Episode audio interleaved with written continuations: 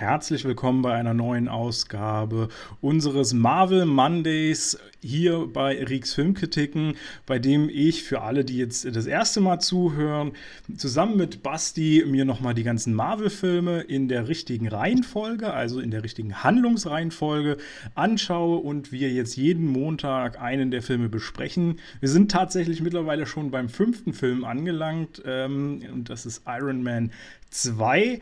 Und ähm, ja, hallo Basti, wie geht's dir? Ja, hallo mein Lieber, mir geht's super gut. Ich hoffe, dir geht's auch super gut, Na, weil heute wird es nämlich einen super Film geben. Und wir können eigentlich starten. Ja, auf jeden Fall ein super Film. Ich bin ja, habe ja mich bei Iron Man 1 schon geoutet, dass ich so ein bisschen großer Fan von diesem, diesem äh, Bereich bin, äh, beziehungsweise von dieser Figur Iron Man und auch Tony Stark vor allem. Und äh, da freue ich mich natürlich immer wieder drauf, wenn wir jetzt dazu kommen. Ähm, einen Film gibt es ja dann noch aus diesem, ähm, also ein Solo-Film, Iron Man 3 kommt ja dann auch irgendwann noch. Äh, wobei das, glaube ich, noch eine ganze Weile hin ist. Ich weiß gar nicht mehr, wann der dann auf der Liste erscheint.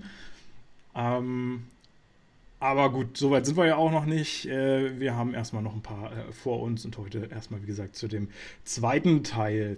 Ich fange mal wieder so ein bisschen an mit den äh, ganzen Drumherum. Wer macht da so mit? Was hat es gekostet und all so ein Quark. Also, wer jetzt was über den Film hören möchte, kann mal 20 Minuten vorspulen. Alles andere wird jetzt behandelt. Genau, genau. Wobei ich, ich versuche das auch diesmal kürzer zu halten. ja, ich wette dagegen. Ich, äh, ich, ich auch, aber ich, ich versuche es zumindest, weil wir haben einfach bei den letzten Wahlen haben wir so viel über diese ganzen Darsteller und so gequatscht. Ähm, ich kann schon mal sagen, es fallen eine ganze Menge diesmal raus, die ich anspreche, einfach weil wir die in den ersten Teil, im ersten Teil schon besprochen haben oder sogar eben in anderen Marvel-Filmen die auch schon mit in der Reihe dran waren. Ähm, vielleicht erstmal zu den äh, Kosten. Das habe ich ja immer ganz gerne bei den anderen Filmen auch schon erwähnt. Äh, wir haben hier, glaube ich, jetzt mittlerweile den, den teuersten in der Produktion. Er hat 200 Millionen äh, US-Dollar nämlich gekostet. Äh, die anderen waren alle so unter 150 Millionen etwa. Und äh, von den Einnahmen her gestaltet er sich aber relativ ähnlich zu dem, was wir schon so kennen. Äh, hatten wir im ersten Wochenende in den USA 128 Millionen, insgesamt 312 Millionen nur in den USA und weltweit dann ziemlich genau das Doppelte, so exakt das Doppelte, 624 Millionen. Ähm, schon eine ganz ordentliche Summe, aber immer noch nicht äh, bei dem angekommen, was wir dann nachher von Avengers irgendwann mal zu hören bekommen. Ähm, wir haben äh, wieder als Regisseur Jean Favreau, was ich echt super finde. Den habe ich ja letzte Woche schon mal ausführlich so ein bisschen, oder haben wir ausführlich so ein bisschen schon mal äh, angesprochen. Ähm, großartiger Regisseur. Äh, wer noch mal ein paar Filme oder so hören will zu dem, schaltet einfach noch mal in den äh, Podcast von Iron Man 1 rein. Und ähm, ich äh, bin wieder sehr, sehr froh, dass er dabei ist. Und ähm, was ich hier schon mal sagen kann, er wollte eigentlich so komplett seinen eigenen Film machen und Marvel hat ihm dann aber auch so ein bisschen auf die Finger gehauen und äh, gesagt, nee, nee, du, du musst hier im MCU die ganzen Quark machen. Wir wollen natürlich irgendwo diese Schnittstellen dann alle haben. Und das hat ihn dann alles so ein bisschen verärgert. Weshalb, das kann, da kann ich vielleicht schon mal vorgreifen, er äh, auch nicht mehr den dritten Teil dann die Regie geführt hat, obwohl er ihn eigentlich machen sollte. Aber das wollte er leider nicht mehr dann. Sehr schade. ähm, was haben wir noch? Der Film geht zwei Stunden, vier Minuten. Wieder mal ein Film, der über zwei Stunden geht, aber das äh, wird sich ja bei allen, wie, wie gesagt, so äh, einpendeln.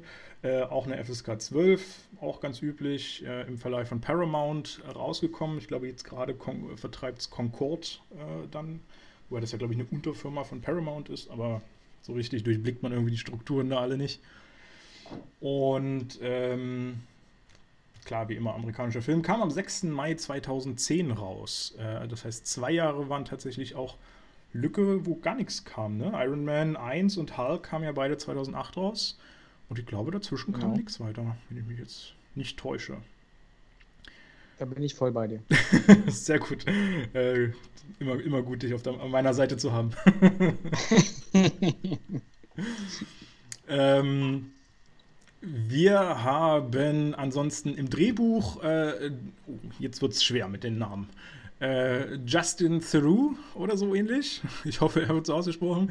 Äh, eigentlich sehr, sehr bekannt, der äh, sowohl als Schauspieler als auch als Drehbuchautor, unter anderem für Tropic Thunder hat das Drehbuch geschrieben, äh, von, von 2008 mit Ben Stiller, Robert Downey Jr. und Tom Cruise, äh, unter anderem. Noch einige mehr drin. Fand ich immer ganz witzig. Für mich ganz großer Film Rock of Ages 2012. ist bestimmt, hast du bestimmt nicht gesehen, weil es ein Musical ist, nicht so deine Richtung, glaube ich. Nee, allein schon der Titel hätte mich da abgeschreckt. Ah, das ist super. Das ist richtig schöne, coole Rockmusik da.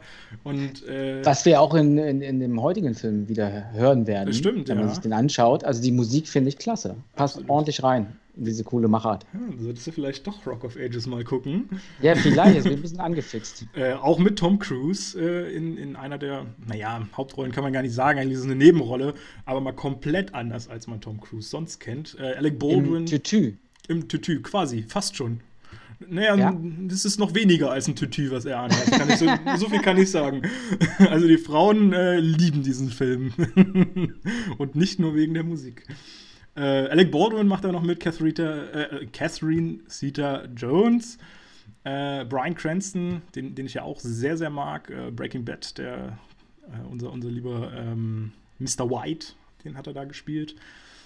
Und äh, ja, ansonsten kennen wir den Justin Theroux noch vom, von Zoolander 2, wobei ich, naja, Zoolander ist nicht ganz so meins.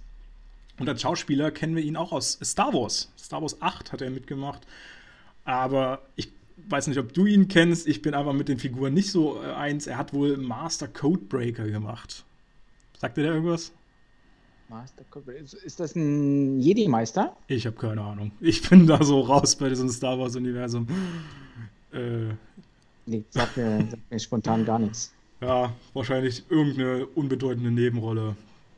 Ist mir jetzt auch nicht bewusst, ihn da ein bisschen offensiver kennengelernt vielleicht, Vielleicht war er so ein Teil des Jedi-Rates oder also was anderes würde mir jetzt spontan nicht einfallen. Ich muss auch ehrlich gestehen, ich weiß überhaupt gar nicht mehr, was in Star Wars 8 überhaupt passiert ist. Das ist einfach nur da. Mm. Das da gab es einen Jedi-Rat gar nicht mehr. ja, und dann war er natürlich Teil des Jedi-Rats. gab es die erste Ordnung und die, und die Rebellen. Hm. Und die Flucht dann.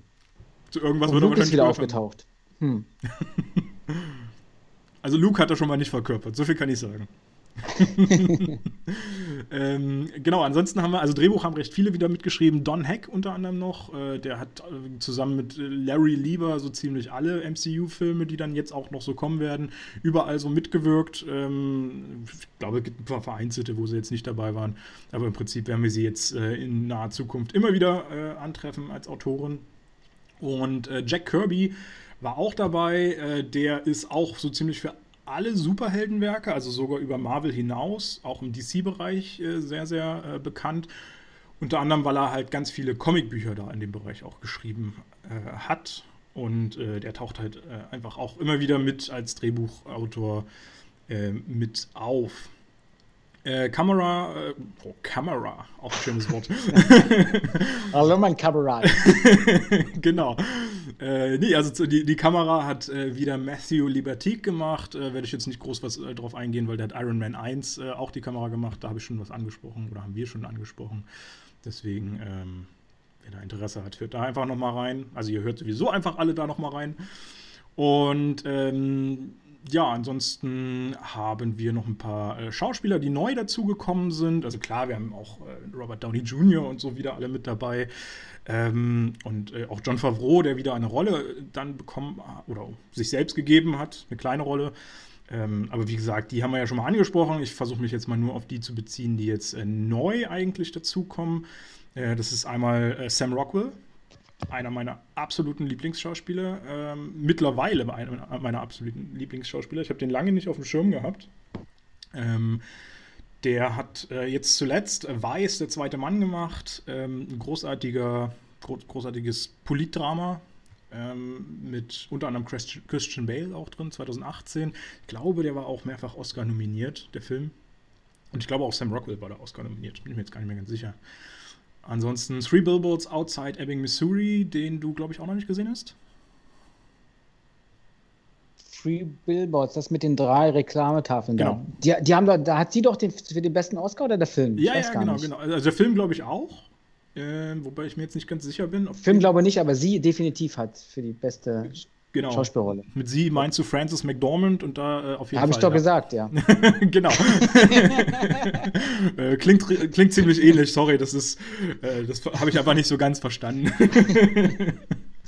Also Funkloch. Funkloch, genau.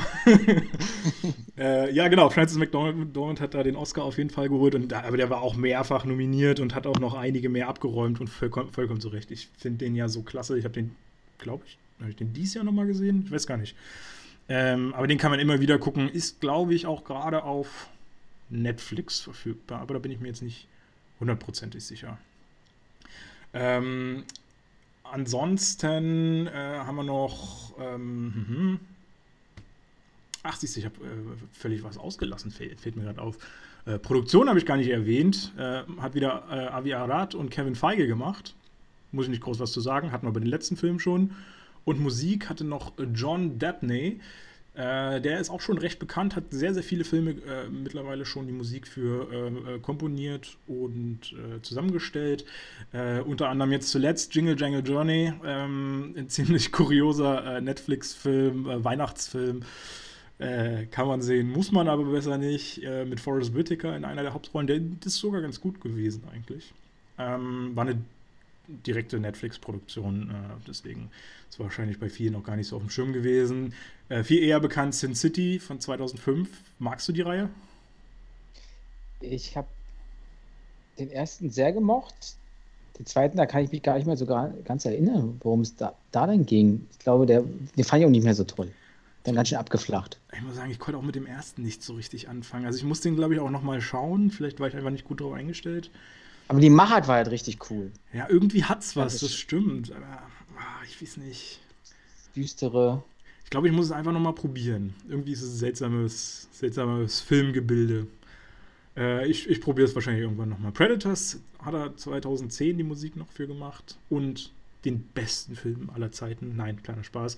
Äh, Plötzlich Prozessin 1 und 2 äh, sind 2001 und 2004 beide rausgekommen. Ähm, ist das mit der Riverspoon? Nee, nicht mit der Witherspoon, nee. sondern äh, Anne Hathaway. Ah, Anne Hathaway, okay, stimmt. Alles das Gleiche. Gleicher Abwasch. ähm, nee, muss ich aber tatsächlich sagen, äh, also hat mich meine Mutter immer so dran gewöhnt an diesen Film, die liebt die ja und deswegen irgendwie, ich mag die irgendwie auch. Sind äh, recht charmant, lustig, unterhaltsam und ja, kann man durchaus mal ganz gut gucken. So, ähm, dann haben wir in den Schauspielern, jetzt habe ich Sam Rockwell äh, quasi ja schon er erwähnt gehabt. Ähm, Im Übrigen sollte die Rolle, die Sam Rockwell bekommen hat, auch, äh, hatte Al Pacino angeboten bekommen, der dann aber abgelehnt hat.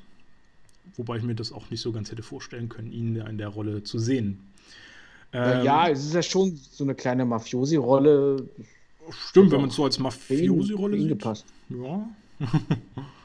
Er setzt sich ja nicht wirklich für das Gute ein. Der ist ja auch nur dem Geld hinterher mit allen Mitteln. Das stimmt. Er ist ja auch ein Geschäftsmann wie Tony Stark. Das stimmt. Sein, sein un, uh, unmittelbarer Konkurrent. Und es wäre auf jeden Fall den Comics näher gekommen, weil in den Comics ist er wohl uralt. Ich weiß jetzt nicht, wie alt er da tatsächlich sein soll. Äh, aber äh, hier in dem Film wollten sie schon einen äh, Konkurrenten schaffen, der so ungefähr das gleiche Niveau, gleiche Alter so von, von Tony Stark hat wo dann natürlich eher äh, die bessere Wahl ist, Sam Rockwell. Und man muss auch sagen, er hat das auch äh, sofort angenommen, dass äh, die Rolle ohne das äh, Skript zu lesen, ohne das Drehbuch zu lesen. Das hatten wir ja schon mal bei Captain Marvel. Nee, war das Captain Marvel? Nee, Quatsch, bei Hulk. Äh, wie hieß sie? Ich vergesse ihren Namen immer. Ja, hier, die Elben. Genau, die Elvin. Die, die Elvin hat das auch gemacht. die, die Elvin hat das nämlich auch gemacht. Peggy, nee, Peggy, hieß sie Peggy? Nee, Peggy. ich glaube, hieß sie Peggy? Ich oh Mann, ey. Äh, sie hatte einen Alles Namen. ja. Peggy Ross? Peggy ich glaube, Ross, die ja. hieß Peggy Ross. Ja, doch, könnte, könnte hinkommen, ja. Stimmt. Jetzt, wo du es sagst. Äh, genau. Also da äh, so ein bisschen angelehnt äh, haben wir das auch so ein bisschen hier in dem Fall, wobei äh, Peggy Ross, glaube ich, oder die Darstellerin von Peggy Ross, äh, das eher. Liv Taylor. Liv Taylor. Und, Liv Taylor, und, natürlich. Und das ist nicht Peggy, es ist Betty. Das ist alles Gleiche, klingt doch alles gleich. Äh, genau, Liv Taylor hat das äh, ja nur angenommen, weil, es, weil sie da im Marvel-Universum mit äh, dabei sein wollte und ich weiß gar nicht mehr, was noch. Während es bei Sam Rockwell eher der Fall war, weil er schon mal mit John Favreau zusammen gedreht hat und die Arbeit einfach so geil fand mit ihm und äh, auch mit äh, Justin Theroux. Ähm, deswegen hat er sofort zugesagt, als ähm, John Favreau angefragt hat. Ansonsten äh, als äh, ja, wichtige, eigentlich auch schon recht wichtige Rolle haben wir Scarlett Johansson, die jetzt endlich mal mit auftaucht. Ähm, die jetzt auch, ja, als nächsten Marvel, als nächster großer Marvel-Film ansteht. Die kommt ja dann, ich glaube, im Mai oder so soll Black Widow rauskommen. Die kriegt ihren eigenen Film. Und dann kriegt sie ihren eigenen, genau. Vielleicht haben wir es ja bis Mai durch, dann sind wir genau pünktlich. Mal gucken. ich, ich, ich, zweifle noch dran. Ich habe es noch nicht du durchgerechnet, wie viele Wochen wir noch genau brauchen, aber vielleicht kommen wir hin. Ähm, sie kennen wir aus, aus ganz vielen tollen Filmen, unter anderem letztes Jahr Jojo Rabbit. Ähm, der ist nur relativ klein gestartet, will ich jetzt mal meinen, obwohl er äh, eigentlich sehr wichtig ist, weil er bei den Oscars auch mit gut vertreten war. Und äh, auch ein richtig guter Film. Ich glaube, sie war auch nominiert als beste Nebenrolle für Jojo Rabbit, wenn ich mich nicht täusche. War auch super da drin. Äh, also sie spielt ja das Kaninchen, also den Hasen. Naja, selbstverständlich, genau. Okay. Dann kann ich mich doch wieder an den Film äh, Aber sie hat tatsächlich mit Sam Rockwell da schon mal zusammengespielt. Ähm, ich meine, sie hat es, glaube ich, auch schon vorher mal in anderen Filmen noch gehabt, äh, aber das war so ihre letzte Rolle, wo sie mit ihm zusammengewerkelt hat. Äh, ansonsten Married Story kam 2019 raus. Äh, ziemlich, ziemlich krasser Film äh, über das Thema Trennung, Scheidung äh, und wie eine sehr glückliche Familie sehr äh, schnell zerstört werden kann. Ähm, super Film, auch nominiert mehrfach für den Oscar mit Adam Driver. Und ansonsten äh, vielleicht auch noch sehr bekannt für Scarlett Johansson, Lucy. Den könntest, könnte ich mir vorstellen, hast du vielleicht gesehen sogar, oder? Lucy habe ich gesehen. Hat sie da nicht irgendwie so ein bisschen so Superkräfte, was mit der Gehirnfunktion zusammenhängt, ja, genau. dass wieder der normale Mensch 10% nutzt und sie kann, was weiß ich, wie viel, 20, 30, 40, 100 und kann dann auch die ganze Welt irgendwie verändern? Genau, genau, da gab es ja so einen komischen Stoff irgendwie, der es die, die, ermöglicht hat. Äh, und sie musste ja herhalten als, als äh, Transporteur quasi für diesen Stoff, wo sie da. So ein Wesen war in ihr drin, oder? Oder täusche ich mich? Nee, Was war das auch mit so wie. Nicht so richtig ein Wesen. Also wie gesagt, sie hat halt diesen, diesen, diese, quasi diese Droge, hat sie ja transportiert irgendwo hin, illegal. Oder musste sie transportieren, wurde ihr ja in den Bauch eingenäht. Ähm, und das ist aber irgendwie ähm, aufgegangen oder sowas, das Zeug, äh, also die, die, Tüte aufgegangen, hat sich dann in ihrem Körper verbreitet und dadurch hat sie irgendwie eine, eine höhere, höheres Wahrnehmungslevel, was weiß ich, entwickelt, wodurch sie dann halt irgendwie zu einem, keine Ahnung, zu einer fünfdimensionalen Figur oder was weiß ich. ich weiß gar nicht, wie man das beschreiben soll. Sie, also sie wurde selber zu diesem Wesen, was du, glaube ich, gerade meintest. Ah, okay. Ähm, müsste ich aber auch mal wieder gucken. 2014 kam der raus. Ähm, mit Morgan Freeman, wenn ich mich recht entsinne, in, in einer der Rollen. Ähm, mochte ich ja auch ganz gerne. Äh, auch ihre Rolle sollte tatsächlich mehrfach anders besetzt werden. Hast du da schon, hast du das gesehen, äh, was da für Namen auf der Nee, habe ich, hab ich, hab ich nicht, nicht mitbekommen. Äh, unter anderem Emily Blunt, die wir aus Der Teufel trägt Prada kennen. Äh, der Plan, äh, damals mit Matt Damon, den ich ja ganz gerne mochte, und Edge of Tomorrow. Mhm. Äh, genau, sie hatte eigentlich die Chance. Ansonsten waren auch noch andere äh, wichtige Namen dabei, wie Jessica Biel, äh, Gemma Arterton, Natalie Portman, die wir dann auch noch kennenlernen im Marvel-Universum, ähm, Jessica Alba, Brie Larson, die wir auch schon kennen als ähm, Captain Marvel. Genau. Richtig. Voll überfordert. Was will der eigentlich von mir? genau, äh, die, die hat Captain Marvel dann nachher bekommen letztendlich. Äh, kam ja eigentlich deutlich später raus. Und äh, Angelina Jolie war eigentlich auch dafür gedacht. Äh, da hättest du dich gefreut. Jetzt kommt das schon wieder. Ich weiß gar nicht. Das haftet jetzt wie so, wie so ein Kaugummi am Schuh. ich weiß gar nicht, ob ich mir Angelina Jolie vorstellen kann in dieser Rolle. Äh, da wir ja das Thema hatten mit Angelina Jolie und Tomb Raider, ich glaube, die Alicia Vikander wäre da schon besser für, für, äh, dies, für, für die Black Widow-Rolle. Also die äh, letzte Tomb Raider quasi. Ähm, Aber Angelina Jolie kriegen wir trotzdem im Marvel-Universum noch zu sehen. Aber noch nicht in den Filmen, die wir jetzt schon kennen, sondern erst in äh, The Eternals als. Ich habe keine Ahnung, wie es ausgesprochen wird. Ich bin äh, da leider nicht so fit als Thina oder Tenna oder irgend sowas. Ist sie da eine, eine, ein guter Charakter oder ein schlechter? Ich habe keine Ahnung. Ich habe mich noch überhaupt gar nicht informiert, ah, okay. was die Eternals ist. Ähm, wirkt für, oder vom, vom Namen her würde ich jetzt was assoziieren, dass es eine Art äh, fortgeführtes Avengers ist, wo wieder ganz viele Figuren zusammenkommen. Mhm. Aber ich habe absolut keinen Schimmer. Werden wir mal sehen, was, was uns Da sind wir schon zwei. Ich glaube, der soll aber auch eigentlich dieses Jahr noch rauskommen. Ich habe letztens eine, eine, Liste von Disney äh, gesehen, welche Marvel-Dinger die raushauen wollen. Und das sind irgendwie noch fünf Sachen dieses Jahr oder so. Also inklusive der Serien. Ähm, ja, mal gucken, ob die das hinkriegen. Unter anderem auch What If. Da bin ich sehr gespannt drauf. Ich weiß nicht, hast du davon schon mal gehört?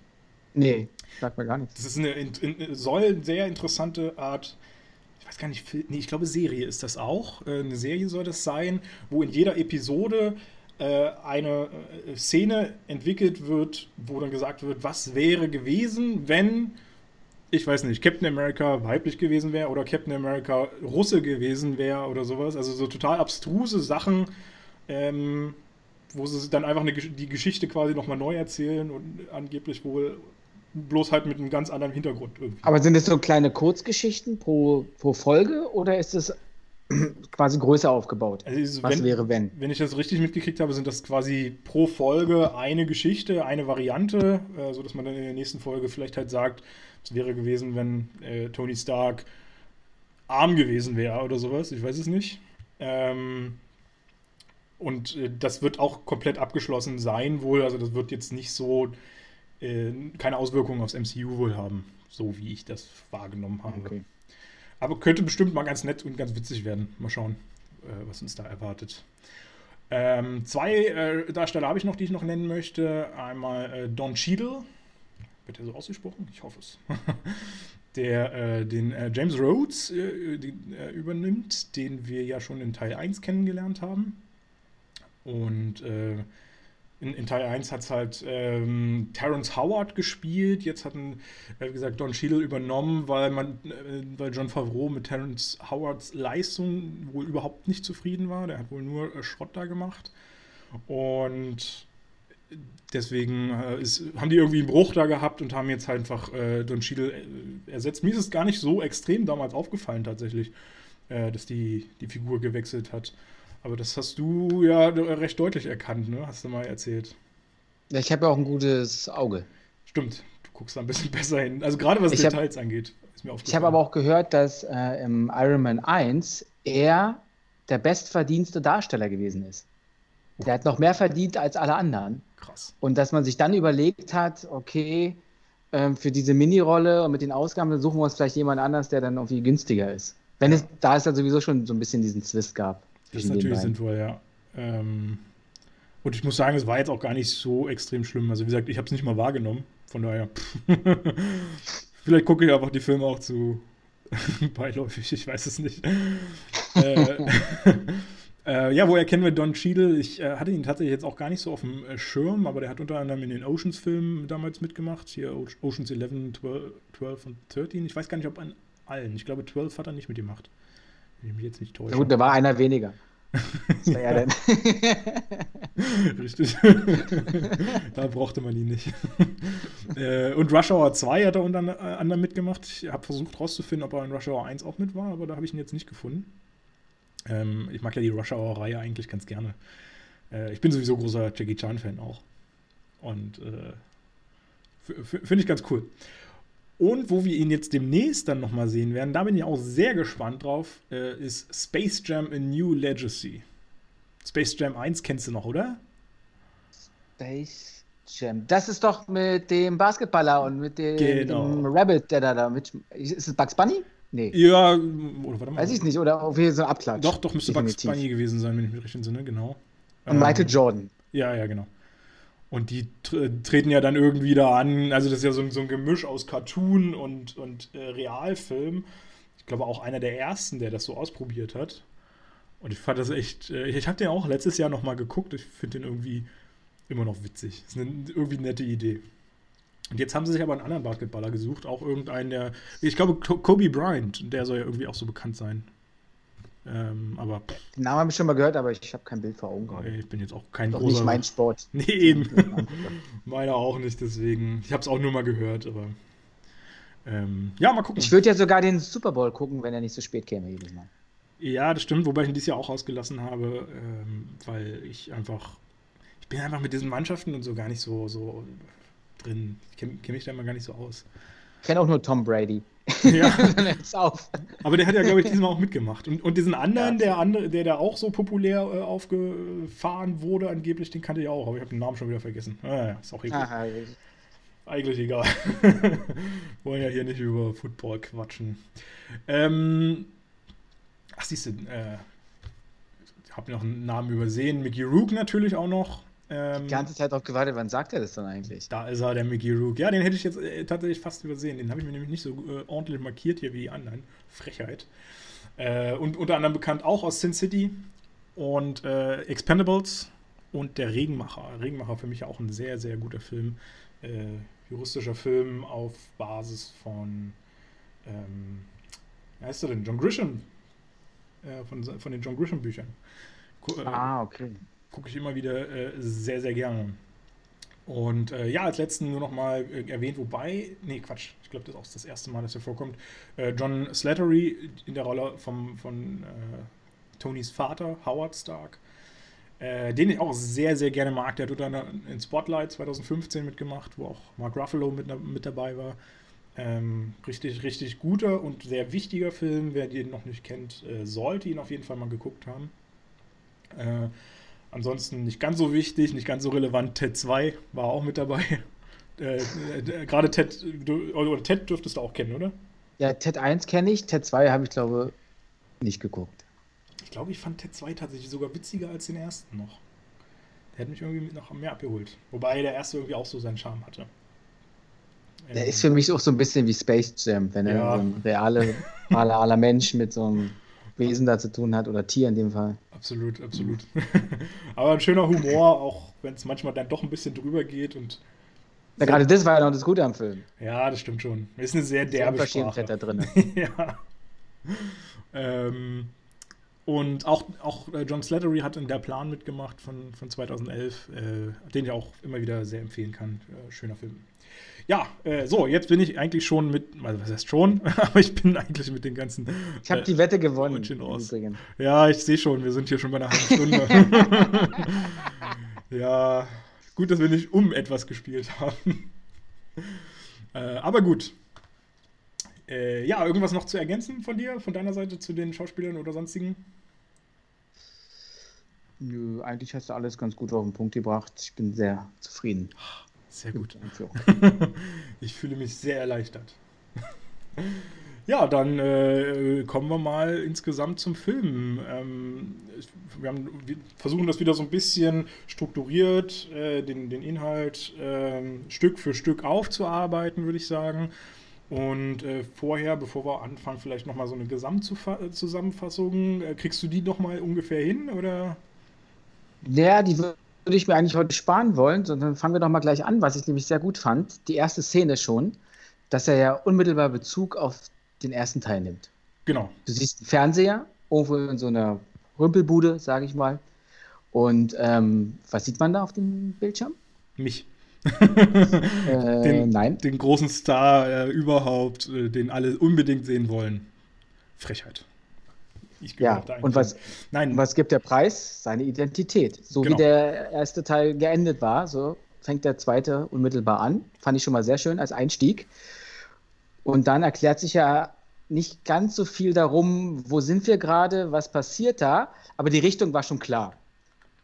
Es handelt sich irgendwie um Russland definitiv. Das kriegt man mit, weil da sehr viel Wodka getrunken wurde. Da ist ein alter Mann, liegt im Bett, liegt im Sterben, besser gesagt. Seine einzige Medizin ist Wodka. Fand ich auch lustig. ist ja auch richtig so. Ich meine, was gibt's denn anderes Wichtiges als Wodka? Und ähm, kurz bevor er stirbt, sagt er halt seinem Sohn, der von Mickey Rourke gespielt Mickey wird, Rourke. und zwar Mhm. Mickey Rourke, habe ich äh, das nicht gesagt. Auf jeden Fall sind das die, die Venkos, sag ich mal, die Familie Venko. Ja. Und der Sohn heißt Ivan, dass ähm, der Vater irgendwas mit der Technologie, die Iron Man jetzt gerade da so populär gemacht hat, zu tun hat und meint er zu ihm, das hätte es eigentlich du sein müssen und verstirbt dann. Richtig. Und daraufhin macht der Sohn was? Der, der äh, Sohn hat in, im Sinne äh, Rache zu üben ähm, dafür, dass Tony Stark oder beziehungsweise nicht Tony Stark, sondern Howard Stark quasi etwas äh, geklaut hat. So, so drückt er sich, glaube ich, zumindest aus. Ähm, ich glaube, zwar zu einem späteren Zeitpunkt wird das erwähnt, aber er versucht ne. dafür.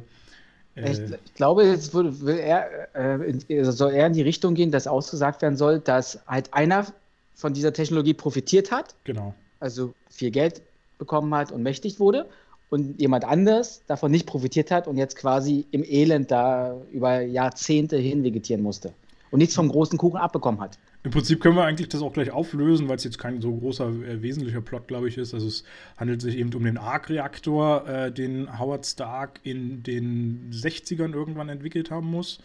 Äh, zwischen 63 und 67, 1963 und 67, wenn ich mich nicht täusche. Äh, wobei mhm. ich jetzt ein genaues Datum da auch nicht habe. Und da hat nämlich ähm, Anton Wanko eben mitgewirkt. Das ist eben der, der Vater von dem Ivan, der gerade im Sturm, äh, Sterben liegt. Und äh, die haben das zusammen irgendwie erschaffen.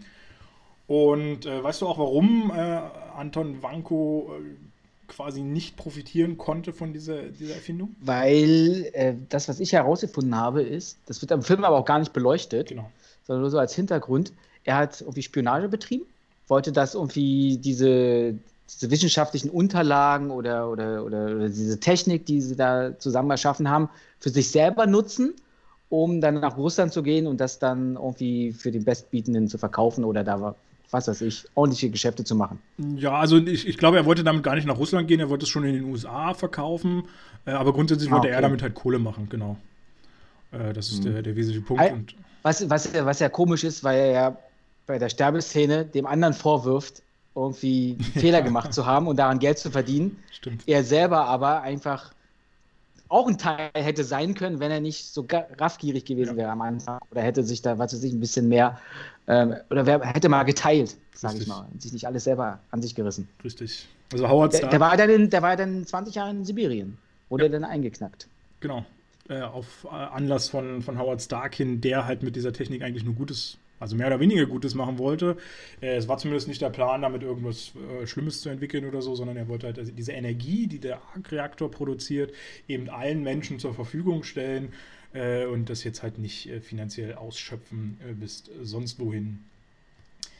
Ähm, genau, da kann ich dir äh, schon zustimmen. Und da du das auch schon äh, gesagt hattest, dass wir hier einen relativ äh, nahtlosen Anschluss eigentlich an den letzten Film von, von Iron Man 1 haben, frage ich dich, wir hatten ja zwischendurch noch den unglaublichen Hulk jetzt. Warum ist denn jetzt unbedingt der unglaubliche Hulk dazwischen noch gekommen, wenn es doch eigentlich so ein 1 zu 1 Anschluss ist? Wir brauchen den doch gar nicht dazwischen. Der hätte doch auch nach Iron Man 2 spielen können, oder?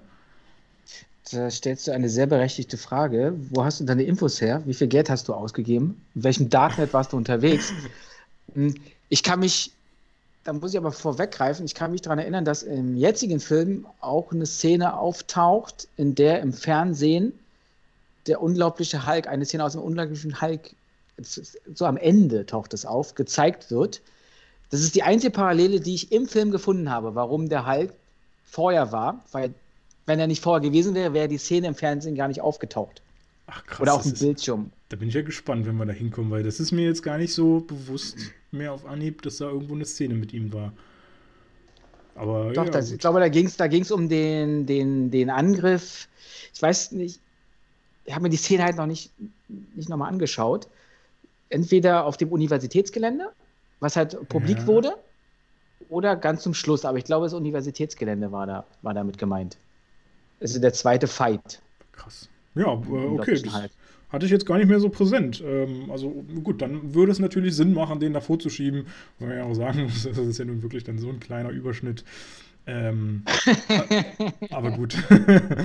ähm, nee, dann, dann, dann sag mal bitte.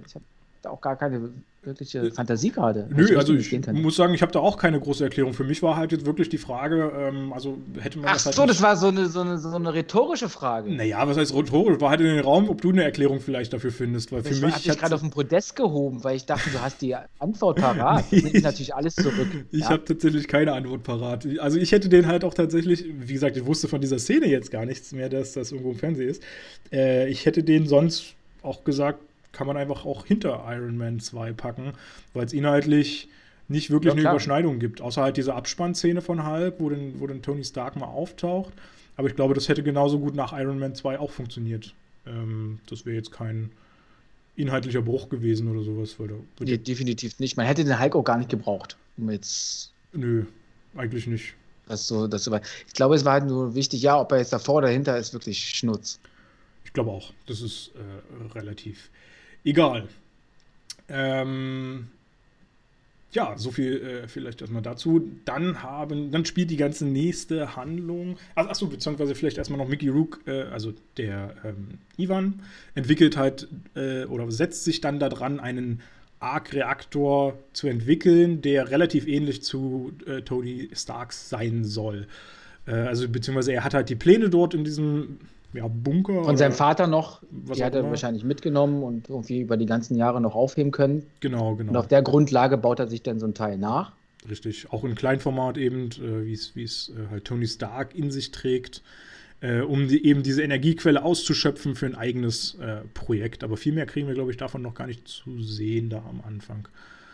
Nein, man kriegt halt nur, nur zu sehen diese Atmosphäre. Das ist auch wieder als Vergleich zu der Höhlen Situation von Tony Stark damals, wo er sich seinen ersten Arc-Reaktor zusammengebaut hat, ist jetzt optisch eigentlich eins zu eins übernommen worden. Nur halt in so, einem, in so einer muffligen Wohnung, sage ich mal, oder Haus runtergekommenen Bleibe. Stimmt, da kann man eigentlich eine gute Parallele ziehen. Ja, auch, auch wieder mit so. Das ist auch ganz bewusst so gemacht worden. Ja. Das habe ich gelesen, dass der John Favreau das extra so daran angelehnt hat. Richtig. Dass quasi auch äh, jetzt ähm, der Ivan so aus, aus dem Nichts von Null startet in, in kleineren Schritten, um dahin zu kommen. Lehnt ja irgendwie auch so ein bisschen an die Realität an, weil wenn wir uns mal so ein bisschen angucken, wer sind die ganzen großen Player mittlerweile auf dem Markt, also hier so äh, Steve Jobs oder war zumindest, äh, oder dann eben auch von all den anderen, ähm, bei Elon Musk bin ich mir jetzt nicht ganz sicher, aber äh, Microsoft damals. Genau, Microsoft wollte ich auch gerade erwähnen auch Garage gewesen, irgendwie, Hinterhof. Genau.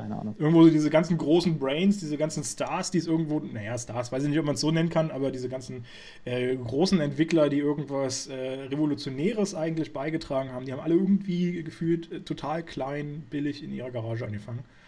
Ähm, von daher natürlich auch eine sinnvolle Parallele, das so zu, zu erklären irgendwie. Äh, dass es die ganzen großen Player alle nicht hinkriegen, die Technik zu äh, kopieren, aber eben im kleinen Bunker zu Hause. Äh, übrigens, kleine, kleine Nebeninfo, die ich ganz nett fand. Äh, der Mickey Rook hat, der, hat, der sieht ja schon ziemlich krass aus irgendwie, hat so goldene Zähne äh, und auch sein äh, eigenes Vögelchen da. Und das hat der äh, beides selber bezahlt, der, weil der das unbedingt für seinen Charakter drin haben wollte. Das heißt, nicht die, die Produktionsfirma oder sonstiges bezahlt. Ähm, ich glaube, der war auch, der war auch zeitweise in einem Gefängnis, hat sich das mal angeguckt, wie sieht man so als Schwerverbrecher Stimmt. aus und der hat sein, seine ganze Optik selbst gestaltet. Richtig. Äh, richtig, sogar in ein russisches Gefängnis ist er gegangen. Hat auch wohl gemeint, dass er sehr, sehr begeistert war, wie freundlich da alle waren. Ich weiß jetzt nicht, ob das wohl, äh, ich weiß nicht, ob das so der gängige Propaganda. Standard ist. ja, geht alle ins Gefängnis, das ist schön. äh, keine Ahnung. Ähm, und ich meine, ganz ehrlich, wenn ein Filmstar in meinen Betrieb kommt, also auch wenn ich im Gefängnis bin, dann fange ich den doch auch gebührend ordentlich nett, oder? Ich weiß jetzt nicht, ob das ein Eindruck ist, den man auch widerspiegeln kann, dann letztendlich so. äh, genau, das vielleicht so als äh, kleine Nebeninfo. Und äh, was ich auch gesehen und gelesen habe, ist, ähm, er hatte auf dem Nacken ein Tattoo von Loki eigentlich. Ähm, in, und das haben sie dann aber im Nachhinein digital rausgearbeitet, weil Angst bestand irgendwie, dass ähm, einfach die Zuschauer eine gewisse Verwirrung da irgendwie haben. Warum ist da jetzt Loki? Gibt es da irgendeine Parallele zwischen den beiden oder sowas? Und ich muss auch sagen, ich habe jetzt nicht rausgefunden, warum er ein Tattoo von Loki da drauf hat. Aber irgendwie fand ich es interessant. Auch gar nicht, ich hätte es auch gar nicht schlimm gefunden, wenn er da eins drauf gehabt hat. Ja. Weil Loki lernen wir ja erst später kennen. Ja, ich glaube sogar im nächsten Film dann, ne? Also, ne? wenn ich mich jetzt entsinne. Genau. Ja, der nächste ist dann Tor. Ja. Ähm, ja, schlimm hätte ich es jetzt auch nicht gefunden, wobei es halt jetzt also wie gesagt, man, man wüsste jetzt gar nicht, wie soll man das erklären, warum, aber es wäre wahrscheinlich auch keinem so richtig aufgefallen. Aber vielleicht hätte man im Nachhinein dann versucht, Parallelen zu finden, die es eigentlich gar nicht gibt. Ja. Das wollte man halt dann ausschließen. Das, das kann durchaus sein. Insbesondere, weil ja sein Charakter auch äh, später eigentlich nochmal auftauchen soll. Also bis jetzt in den, in den weiteren, äh, wie viel sind es noch? 18 Filmen äh, kam er jetzt nicht nochmal vor. Aber ähm, es gab zumindest zu dem Zeitpunkt noch die Idee, dass man ihn irgendwie nochmal in das MCU weiter integriert. Äh, wobei ich da dann später auch nochmal was dazu sage, wie, ähm, wie es dann überhaupt dazu kam, dass das noch möglich ist, äh, ihn weiter zu integrieren. Mhm. Ähm, Genau, zur Handlung äh, geht es dann weiter. Also sechs Monate äh, später findet dann eigentlich das ganze, äh, die ganze Handlung äh, statt so dass wir eine sechs Monat Lücke haben, in der vermutlich dann Hulk stattgefunden haben könnte oder so. Weiß man ja, nicht. genau. So ein Zeitvertreib. Ja. Würde also, glaube ich. Also inhaltlicher Zeitvertreib meine ich, so von der, von der Gesamtstory gesehen. Würde, glaube ich, ungefähr auch passen. So der Hulk-Bereich könnte ein halbes Jahr ungefähr eingenommen haben, inhaltlich, ja. ne? Wenn ich das so. Ja. Weiß natürlich. Da hast du deine Antwort. Bam, Kating. Wir lösen einfach alles auf hier.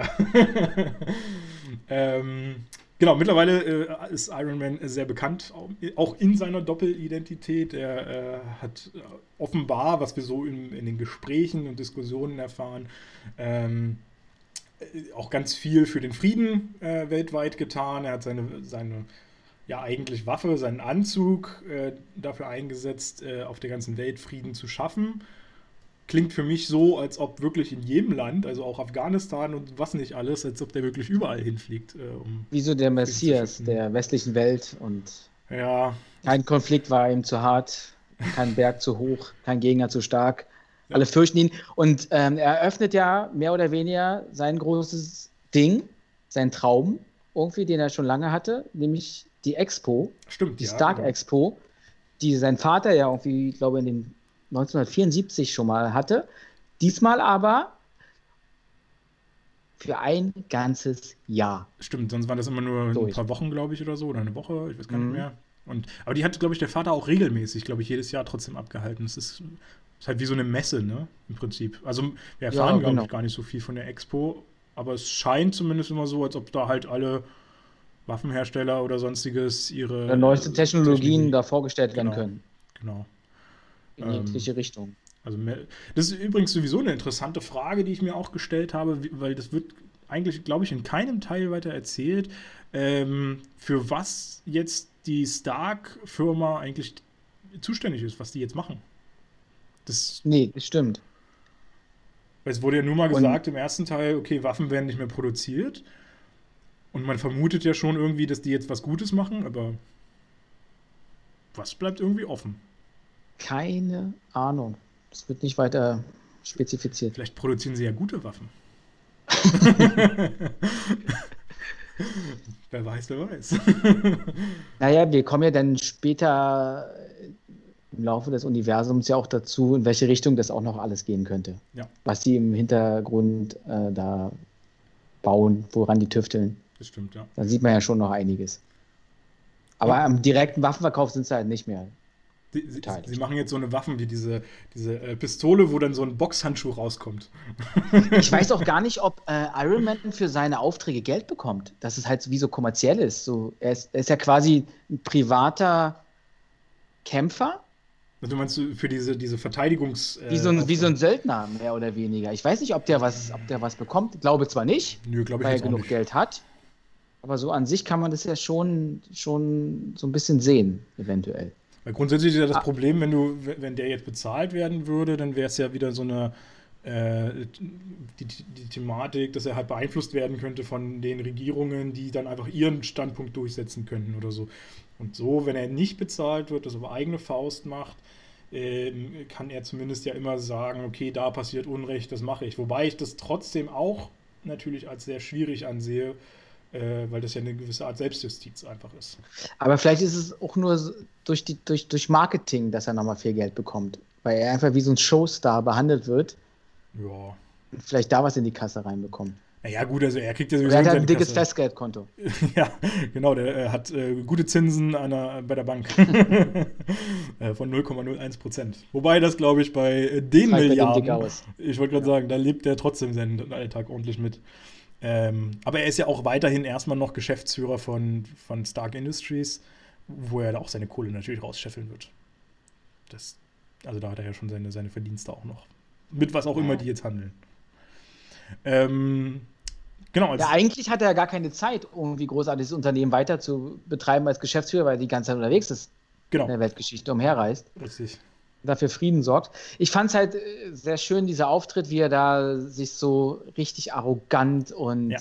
und so selbst inszeniert, aber auf der anderen Seite auch wieder so ein Hauch Sympathie da drin ist. Ich kann's, keiner ist besser als ich, nehmt es einfach zur Kenntnis und feiert mich. Ich, ganz witzig, ich habe nämlich, du sagst selbst inszeniert und ich habe mir aufgeschrieben, inszeniert sich selbst. habe ich, äh, ich genau so. Das kürzere Wort. ja. wie, er, wie er aber auch so, so provokativ dann so sagt, Alter, äh, gibt es hier einen Bösewicht, der mich nochmal herausfordern oder ja. der mir das Wasser reichen kann? Fand ich schon eigentlich ganz cool. Ja, auf der einen Seite cool, auf der anderen Seite äh, zweifelt man natürlich dann auch sehr an seinem Charakter, wie überheblich er eigentlich damit jetzt eigentlich auch ist und, und egozentrisch. Ähm, aber okay, ich muss sagen, das, das ganze Umfeld hat einfach gepasst, weil wir kriegen nämlich in dieser Szene, wo er seinen ersten großen Auftritt dann wieder hat, auf seiner Stark Expo, kriegen wir als äh, schöne Background-Musik erstmal ACDC, wie was Und mit dem ZDF-Fernsehballett im Hintergrund. Und das genau. äh, paar heiße Miezen, wenn man das so sagen kann. Nein, äh, ein paar ganz äh, freundliche, liebe, nette Frauen, die äh, sehr gut äh, dort tanzen. Sagen wir es mal. Also drücken wir es einfach mal so aus. Übermäßige, aber auch völlig überladen. Also wie viele äh, Frauen der sich da rangeholt hat als Background-Tänzerin. Meine Fresse, das ist spricht nicht so richtig für seinen Charakter, wie ich finde. Ähm, genau, nachdem er diese, diese Expo eröffnet hat, geht er ja in den Background. Und da sehen wir gleich wieder einen, den wir ganz gut kennen. Wen sehen wir denn da? Ich glaube, das ist so ein Rentner. Ja. Und ich muss dir ganz ehrlich gestehen, ich habe die Szene gesehen mit Stan Lee, nur ich kann mich nicht mal daran erinnern, was der, was der da macht. Kann ich auch verstehen, weil das ist auch. Komplett vergessen. Ist auch nur so eine Wollte ich vorhin noch mal fragen. Ja. Damit ich, jetzt, damit ich hier nicht so bloßgestellt werde. ja. Das ist aber trotzdem passiert. Treffer. Ich hab's. Und ich wusste dann gar nicht mehr, wo ist das denn Lee verschwunden in dem Film? Wo ist der hin? Wo versteckt er sich? Ja. Und jetzt doch gleich am Anfang. Krass. War ich auch tatsächlich überrascht, weil äh, wir hatten das ja auch bei, bei Hulk, dass er so früh aufgetaucht ist. Und ich dachte eigentlich, da gab es wirklich keine weitere Szene, wo das so früh kommt. Aber hier ist er dann auch noch zehn Minuten oder so schon drin.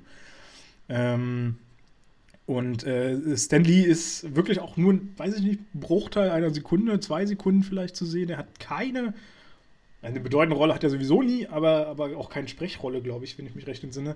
Er tritt äh, als Journalist und Talkmaster auf äh, mit dem Namen Larry King. ich, äh, okay. also in, in Amerika wohl eine große Nummer der Larry King. Ich persönlich. Aber der ist gestorben jetzt vor kurzem. Ja, genau, genau. Am 23.01. ist der äh, verstorben. Und ähm, ich persönlich kann mit dem nichts verbinden. Ich habe noch nie irgendwas, glaube ich, von dem gesehen. Ist mir jetzt nicht bewusst. Ich glaube, der hat diesen, diesen Late-Night-Talk äh, mehr oder weniger geschaffen mit dem Schreibtisch und dann sitzt da genau. jemand dran. Kennst du Harald Schmidt? Richtig. Ich weiß gar nicht, wie der, wie der, wie der Neueste da heißt.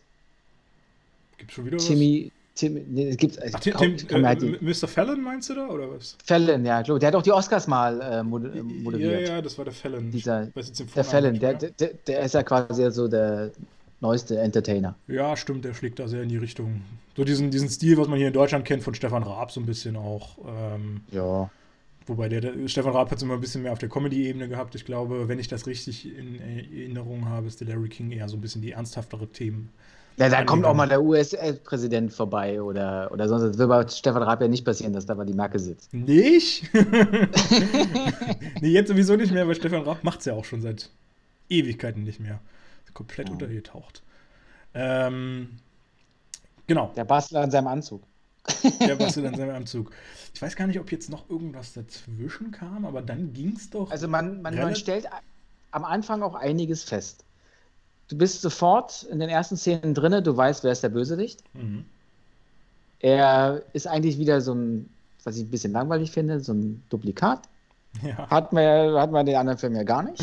Ist, ist jetzt zum ersten Mal.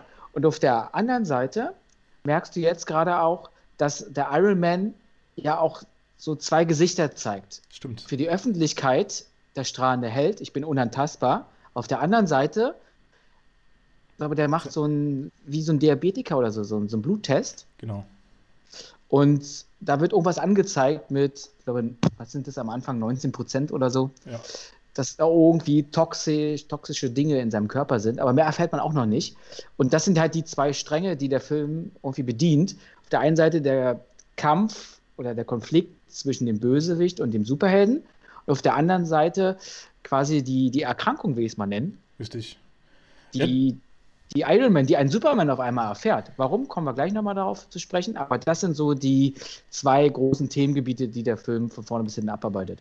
Ja, und jetzt, wo du sagst, ist eigentlich auch ein sehr, sehr spannendes Ding äh, zu sehen, äh, dass diese Iron Man-Figur, also das zweite Ich, so diese, dieses Starke verkörpert, während die Men das menschliche Sein äh, eher auf der schwachen Ebene äh, fungiert, was du ja auch schon mal so ein bisschen äh, thematisiert hast, als wir äh, darüber gesprochen haben, ob das ob Iron Man ein, eine Superheldenfigur ist, wo ich übrigens auch noch neue Argumente gefunden habe, die ich äh, ähm, sind alle abgelehnt. nee, ich habe mir halt gedacht. Du hattest eine Chance. Du hattest eine Chance. ich habe hab mich halt gefragt, was macht einen Held aus? Einen Held, äh, ein, ein Held schützt und rettet doch Menschen, ist eine gute Figur, eine gute Person und setzt sich für die Menschen ein. Und genau das ist ja eigentlich das, was Iron Man verkörpert. Egal, womit er die Leute und Menschen rettet und schützt und äh, seinen, seinen Charakter ausübt. Und somit? Da bin ich vollkommen auf deiner Seite, überzeugt mich aber gar nicht dieses Argument, weil wir hier nicht von normalen Helden sprechen oder Alltagshelden, sage ich mal, sondern von Superhelden. Da ist der Alltagsheld schon integriert, plus dann noch eine Superkraft. Aber vielleicht ist er ja kein Superheld, sondern nur ein Held. Vielleicht ist er ein super ähm, Leerzeichen Held. ja, vielleicht auch das. wer, wer weiß, wer weiß.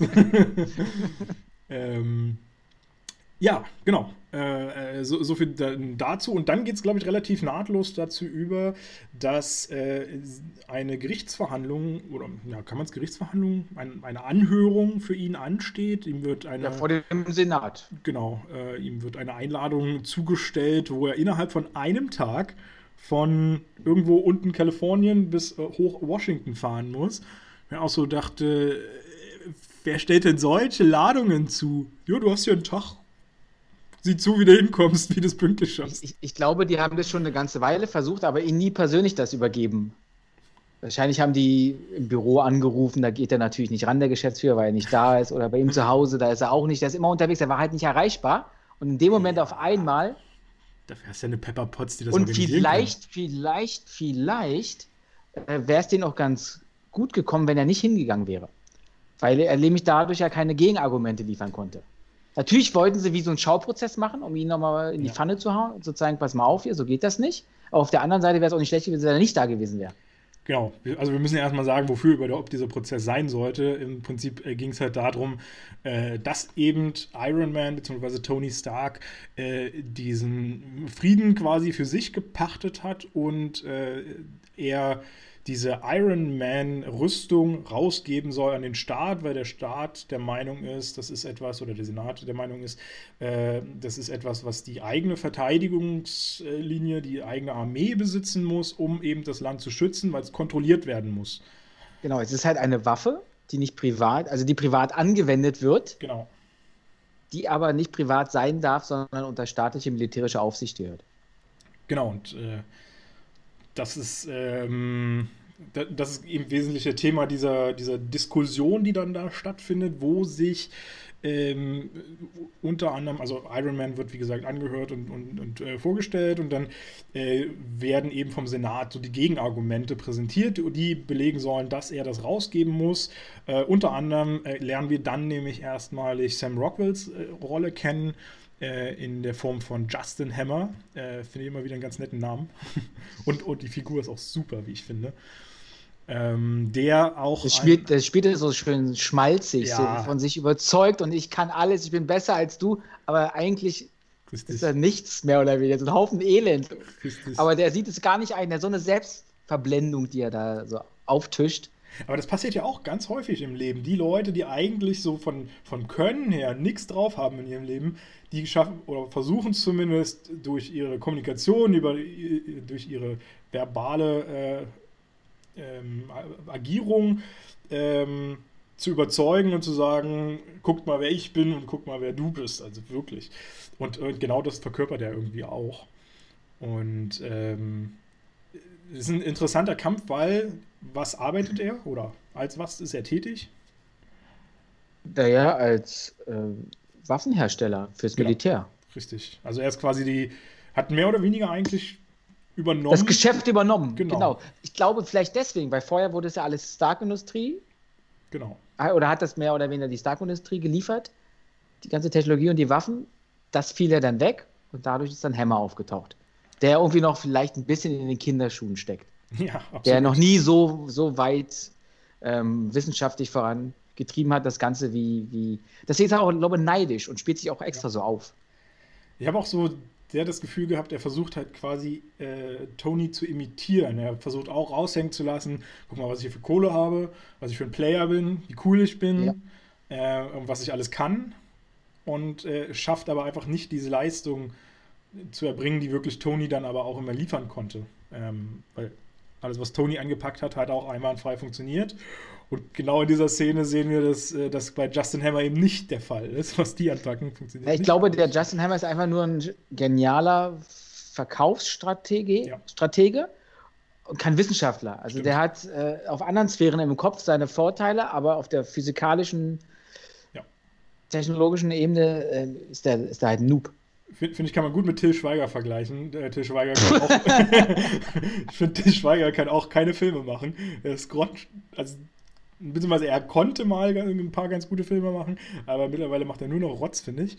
Und ähm, weiß aber den Scheiß zu vermarkten. Er kriegt das hin, dass, das, dass die Leute da trotzdem reingehen in, in, in Strömen und der die Kohle dafür äh, einspielt. Ja, was mich eher bei ihm stört, ob das jetzt ein guter oder ein schlechter Film ist, ist mal dahingestellt. Er hat ja auch schon so für, für, für deutsche Produktionen so zwei, drei gute Sachen gemacht. Und davon zehrt er einfach noch. Und ja. ruht sich, finde ich, auch darauf aus. Ja, und es sind, finde ich, Kopien und dazu noch billige Kopien, die der mittlerweile auf den Markt gebracht hat. Vor allem, wenn man die Kombination mit Till Schweiger, da kennst du einen Film, kennst du alle. Und leider ist die Mehrheit nicht so überzeugend, weil, weiß ich nicht. Richtig. Aber. Und, und wenn er, er jetzt schon seine, seine Filme auch auf den Mar amerikanischen Markt kopiert, hier Honig im Kopf in Deutschland rausgekommen, großer Erfolg, und dann bringt er Head, Headful of Honey einfach in Amerika raus, was quasi der gleiche Film ist, äh, ein bisschen anders besetzt und totaler Schrott, muss man dazu sagen. Ähm, mhm. Das habe ich auch noch nicht erlebt. Beziehungsweise mit ziemlich beste Freunde haben sie es tatsächlich auch gemacht, aber okay. ähm, das habe ich nie verstanden. Nee, absolut albern. Und äh, also ich habe jetzt den, den Headful of Honey habe ich nicht gesehen, aber der andere war auf jeden Fall grottenschlecht. Der, der ziemlich beste Freunde Remake. Ähm, ich äh, glaube, dann ist es auch direkt der, der Moment, ich glaube, äh, Rhodes taucht das ein bisschen später auf.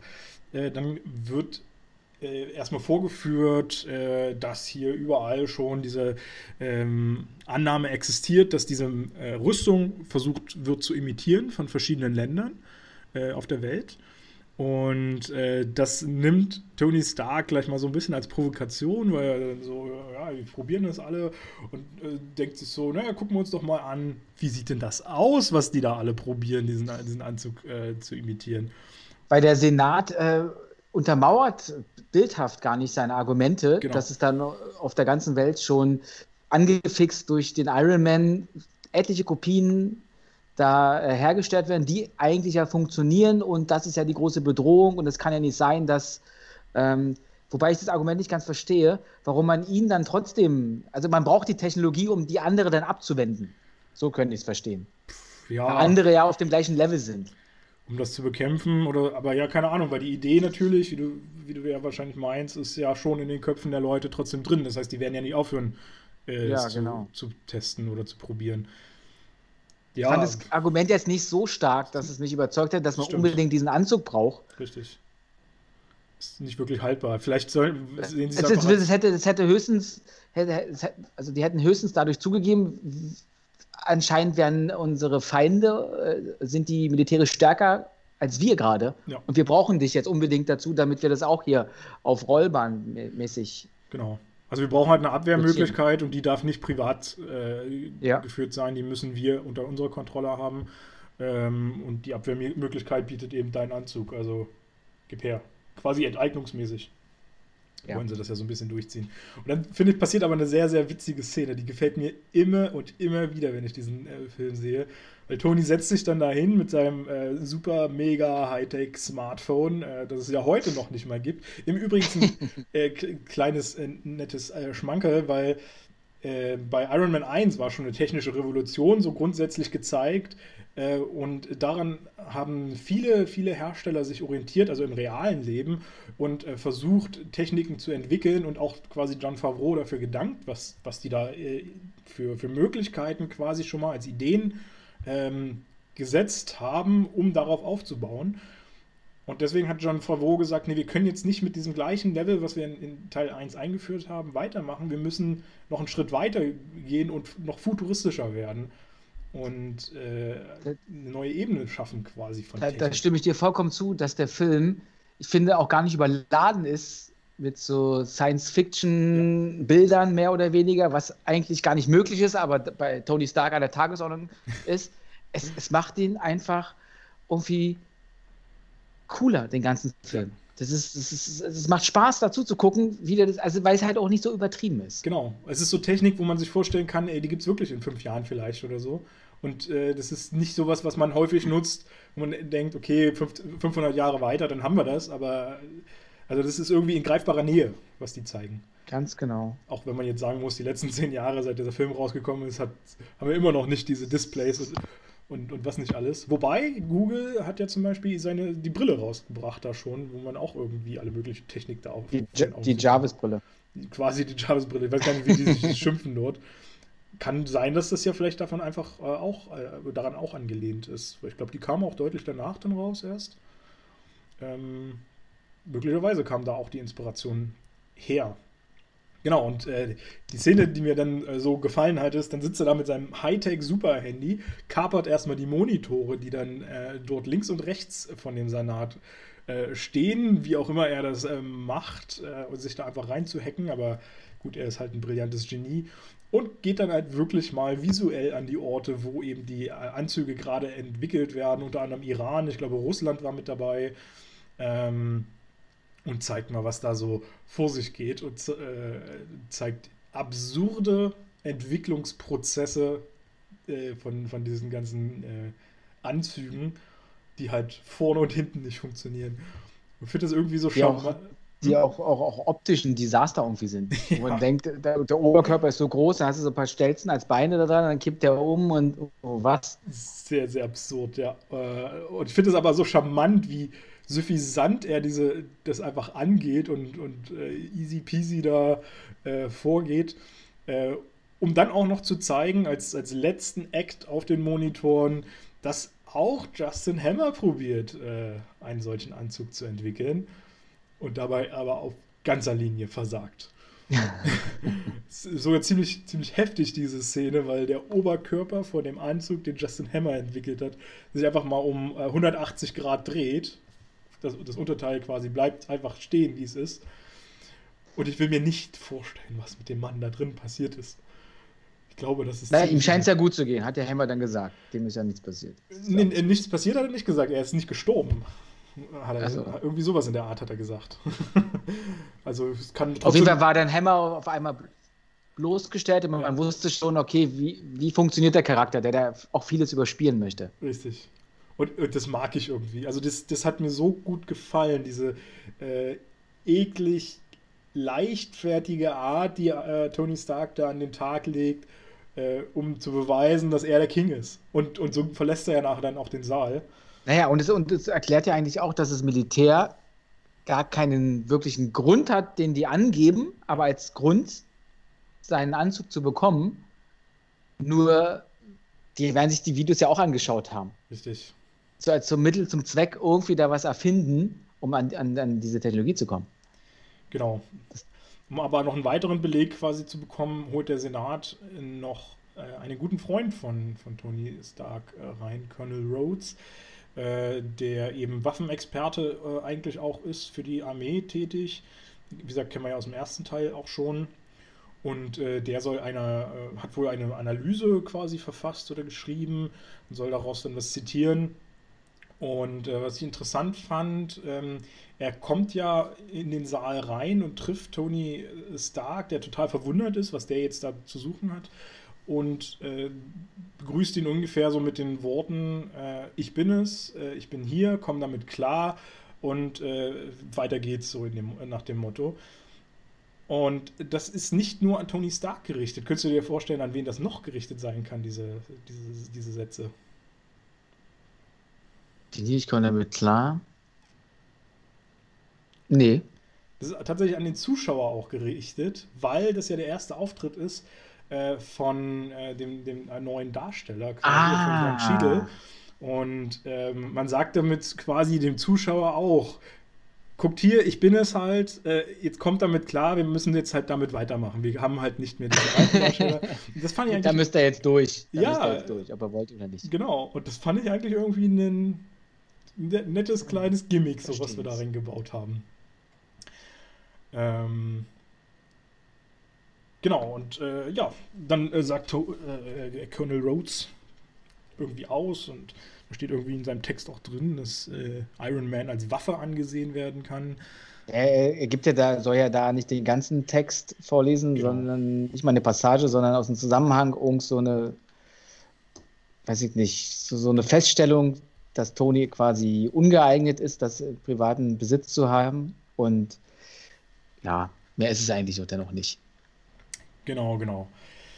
Und ja. dann kommt nämlich erst die Szene mit den, ähm, mit dem Bildschirm und sowas. Und nachdem die Bildschirme, ja, und, und dann, und dann ähm, quasi, als dann sein Hammers Prototyp da gezeigt wurde, wird ja auch dann das Kabel gekappt, dass nicht, nichts weiter gezeigt wird ja. und dann lässt er sich schon feiern und Ach, stimmt, genau Leute, so was habt ihr denn? Und dann geht er. Dann geht er. die beiden, beiden Seiten vertauscht.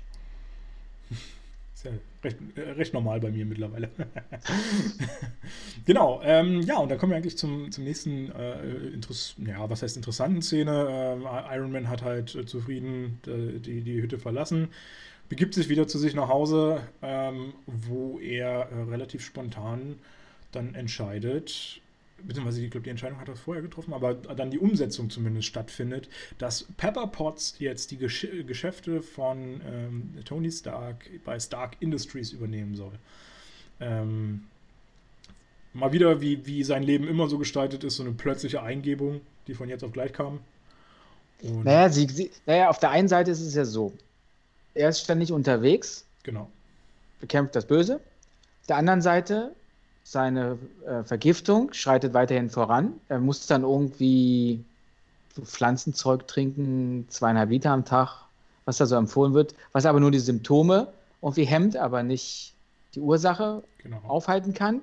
Und Pepper kommt rein und sagt, Alter, ich bin nur deine Assistentin. Die ganze Firma, da läuft gar nichts mehr, ich komme nicht mehr hinterher, du entscheidest hier irgendwelche Sachen, das ist, kann doch nicht sein, was ist hier los? Und bevor sie überhaupt da so explodiert, sagt er, pass mal auf, ich habe mir was überlegt, mach du es doch einfach bitte. Ja. Da war übrigens ja, ganz, ist viel besser geeignet. Das, das, Witzige daran war ja, dass sie eigentlich kündigen wollte und dann auf einmal äh, gleich die Chefposition da äh, zugeschustert bekommt. Ja, es ging schon in die Richtung. Ganz ja. kündigen wollte sie noch nicht, aber es ging schon in die Richtung. Pass mal auf hier, so geht, kann es nicht weitergehen und ich tue mir das nicht weiter an. Richtig. Ich bin nur deine Assistentin. Richtig. Aber das ist schon, glaube ich, ein bisschen vorher passiert, weil mittlerweile nach diesem Gerichtsverfahren oder nach diesem Senatsanhörung äh, ist er dann wieder in seiner, seiner Wohnung und will das eben amtlich machen. Das soll auf Papier natürlich festgehalten werden, diese Übergabe. Ähm, dafür kommt dann äh, eine Frau aus der Rechtsabteilung. Äh, eine Notarin. Eine, eine Notarin, die, oh, jetzt muss ich selber kurz gucken, wie sie sich schimpft. Natalie Rushman, genau. Ähm, die das eben alles äh, amtlich macht mit Fingerabdruck und so, weil das erste Vertrag ist, wo ich sehe, dass man mit dem Fingerabdruck. Äh, ja, habe ich auch gewundert. Aber gut, das sind vielleicht einfach andere Kreise. Vielleicht, vielleicht naja, die, die, die Jahre davor haben sie immer mit Blut unterschrieben. Ah, okay. Jetzt haben sie sich geeinigt, okay, mit Fingerabdruck reicht aus. Es war dann doch zu viele Verträge, zu viel Blutverlust. dann äh, machen wir es doch lieber so, genau. Ähm, äh, genau, damit äh, wird das Ganze äh, amtlich gemacht und Natalie Rushman kriegt auch die Möglichkeit, einmal ihre Fähigkeiten zu zeigen, weil äh, nämlich äh, Tony eigentlich mit John Favreau, also mit Happy, mit, mit der Rolle Happy, im Boxring steht ähm, und gerade so ein bisschen äh, hin und her fightet. Äh, Happy äh, sieht man recht deutlich, dass er jetzt nicht gerade der fitteste im Boxen ist. Wobei er, glaube ich, großer Fan, also der John Favreau selber, großer Fan vom Boxen selber ist. Und ähm, dann schickt er quasi äh, die, die äh, Juristin einfach mal in den Ring. Sie soll sich da mal ein bisschen austoben, quasi mit ihm, beziehungsweise Happy soll ihr mal zeigen, wie man boxt. Ja, schon irgendwie total absurd, aber äh, binnen einer Sekunde zeigt sie ihm dann, dass das nicht notwendig ist. Äh, dass, dass äh, sie das äh, beigebracht kriegen muss. Ähm, ich glaube, es liegt einfach daran, warum sie in den Ring soll, weil er von Anfang an gleich begeistert ist und sich so denkt, oh ja. wow, irgendwie, ich brauche eine neue Assistentin. Wenn Pepper Richtig. jetzt nicht mehr meine Assistentin, sondern die Geschäftsführerin und wir machen halt die Verträge, dann, dann hat, hat sie ihn so geblendet, ich will diese Frau jetzt haben da. Und dann gehen wir in den Ring, tob dich da mal ein bisschen aus und ich sag das jetzt mal Pepper, wer ist das überhaupt und ich will die haben. Ja, und, und da gibt es auch noch eine coole Szene, da, da, da sitzen die ja dann an so einem Tisch aus Glas und auf einmal ist das wie so ein, so ein Tablet-Ding. Super, ja. Ich will auch so einen Tisch Ganz haben. der Tisch wird so ein Tablet und der, was ist ich, da scrollt er wieder rum und, und, und, und sucht da irgendwie nach der. Ich finde das super. So einen Tisch muss ich unbedingt haben. genau mein Ding, genau mein technisches Modell, was ich haben, äh, was ich brauche. Ja, ähm, und durch, da sie es ja dann schafft, durch ihre kämpferischen genau. Fähigkeiten Happy gleich da flach zu legen, sagt er, ja, die, die nehme ich definitiv. Hat mich überzeugt. Ja. Und äh, vor allem hat er sie ja auch gegoogelt quasi oder was auch immer, mit auch vielleicht einer anderen Suchmaschine, vielleicht der internen Stark-Suchmaschine, wer weiß.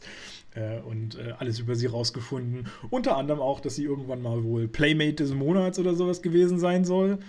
Ähm, was übrigens, mhm. glaube ich, äh, also habe ich jetzt äh, nicht genau in Erfahrung bringen können, aber glaube ich, eine Anspielung vielleicht auch auf den ersten Teil ist, wo, glaub, ich weiß gar nicht, wurde das im ersten Teil gefragt?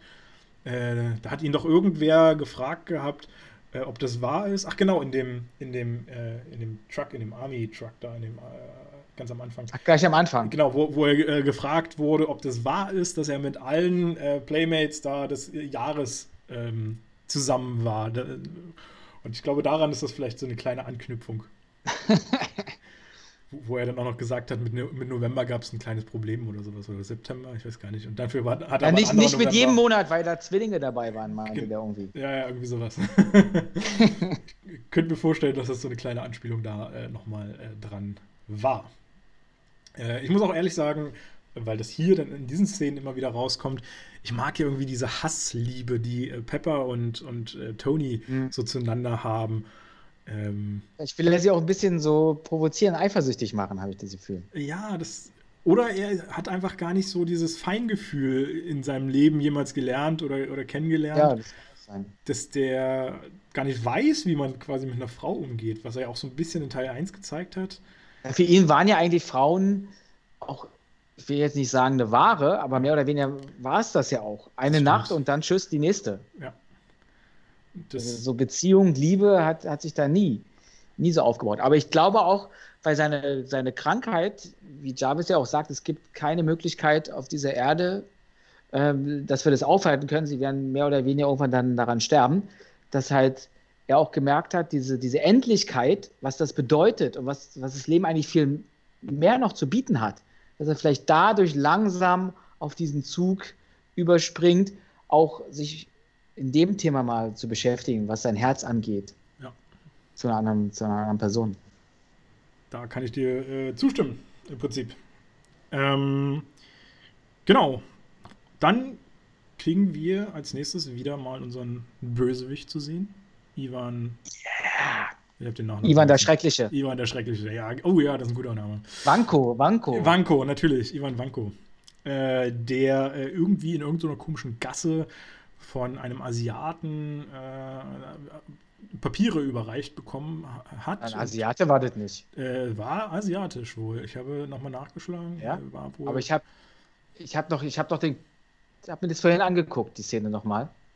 Das sah für mich nicht asiatisch aus, der Kerl. Aber ist egal. Gehen wir jetzt nach dem Aussehen. Vielleicht ist er ja auch Asiate, Nein, auch wenn er nicht so aussieht. Na, das klang aber so bei dir. ich ich, ich habe nur recherchiert, dass, es, äh, dass er wohl Asiate ist und ähm, dass diese Person zu einer Organisation gehört, wohl, die Ja, und wir. deshalb, deswegen, deswegen, deswegen dachte ich mir, das passt ja nicht. Der soll ja eigentlich von den zehn Ringen kommen, von der Terrororganisation aus dem ersten Teil. Genau, und Afghanistan liegt wo? Und ja, okay. okay. Naja, also wirklich. Ja. Dann hast du recht, ja. Und damit ist er asiatisch, würde ich sagen. Aber ich wusste nicht, dass Afghanistan da so weit okay, damit haben wir das auch geklärt. Ja, genau. Für mich ist- für mich ist es alles Osteuropäer. es ist alles Europa. Wir, Das schneid- Schneiden wir bitte, schneiden wir bitte raus. wir, wir machen einfach alles zu Europa. Ich habe Jetzt da echt keine geografischen Kenntnisse. Das ist alles so weit drüben. Ja, da ist es schon. Ja. Mann, ja, Mann, Mann. Afghanistan ist gar nicht so weit von Indien und Co. entfernt. Ähm, Genau, also damit ist es auch ein Asiate und du hast es richtig gesagt, er gehört wohl zu den zehn Ringen, soll eine Anspielung darauf sein, äh, die dann erst im dritten Teil äh, nochmal wirklich intensiviert wird, diese Gruppe, da lernen wir sie dann noch besser kennen, deswegen ist das nur so eine kleine Randnotiz, glaube ich, die wir jetzt machen. Wie, viel wichtiger ist eben, dass er die Papiere bekommt für ein Sportevent. Was für ein Sportevent ist es denn? Äh, ich glaube, das war Seifenkistenfahren. Genau, richtig. mich richtig erinnern kann.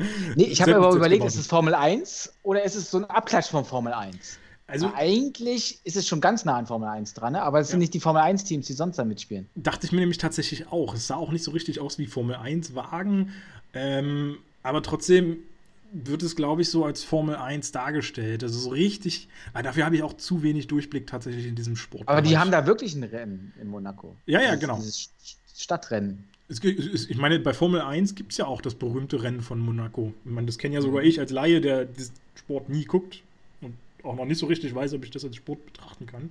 Aber gut, Schach ist ja auch einer. Zu Recht, bei dem aber.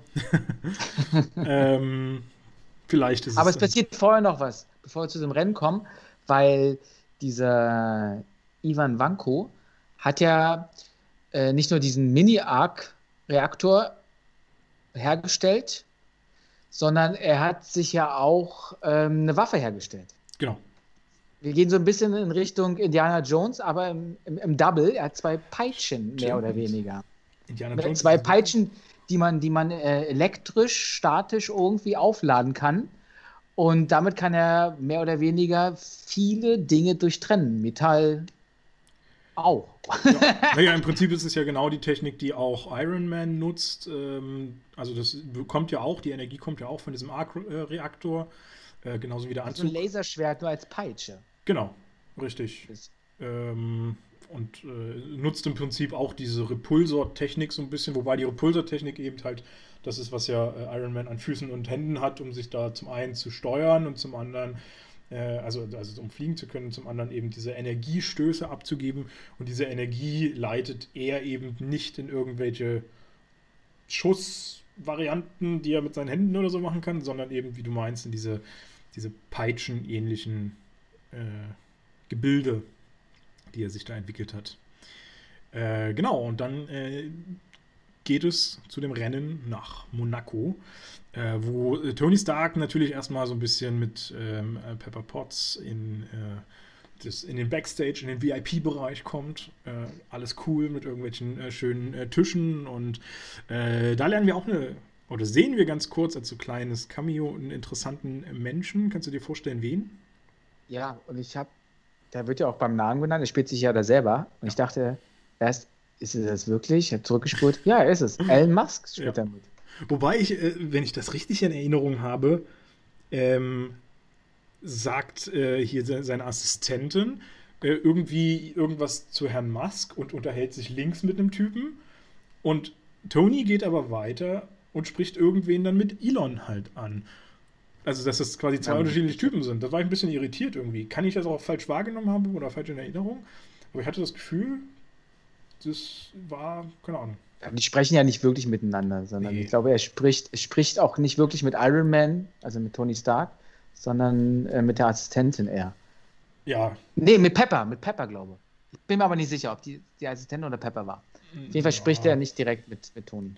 Ja, ist auch ja, gar nicht so wichtig, weil es ist ja letztendlich nur so eine kleine äh, Randinformation, die ja nicht so. Der, der sagt doch, ich habe da irgendwie so einen Elektroantrieb für dich. Ir irgendwie sowas, ja, genau. Projekt.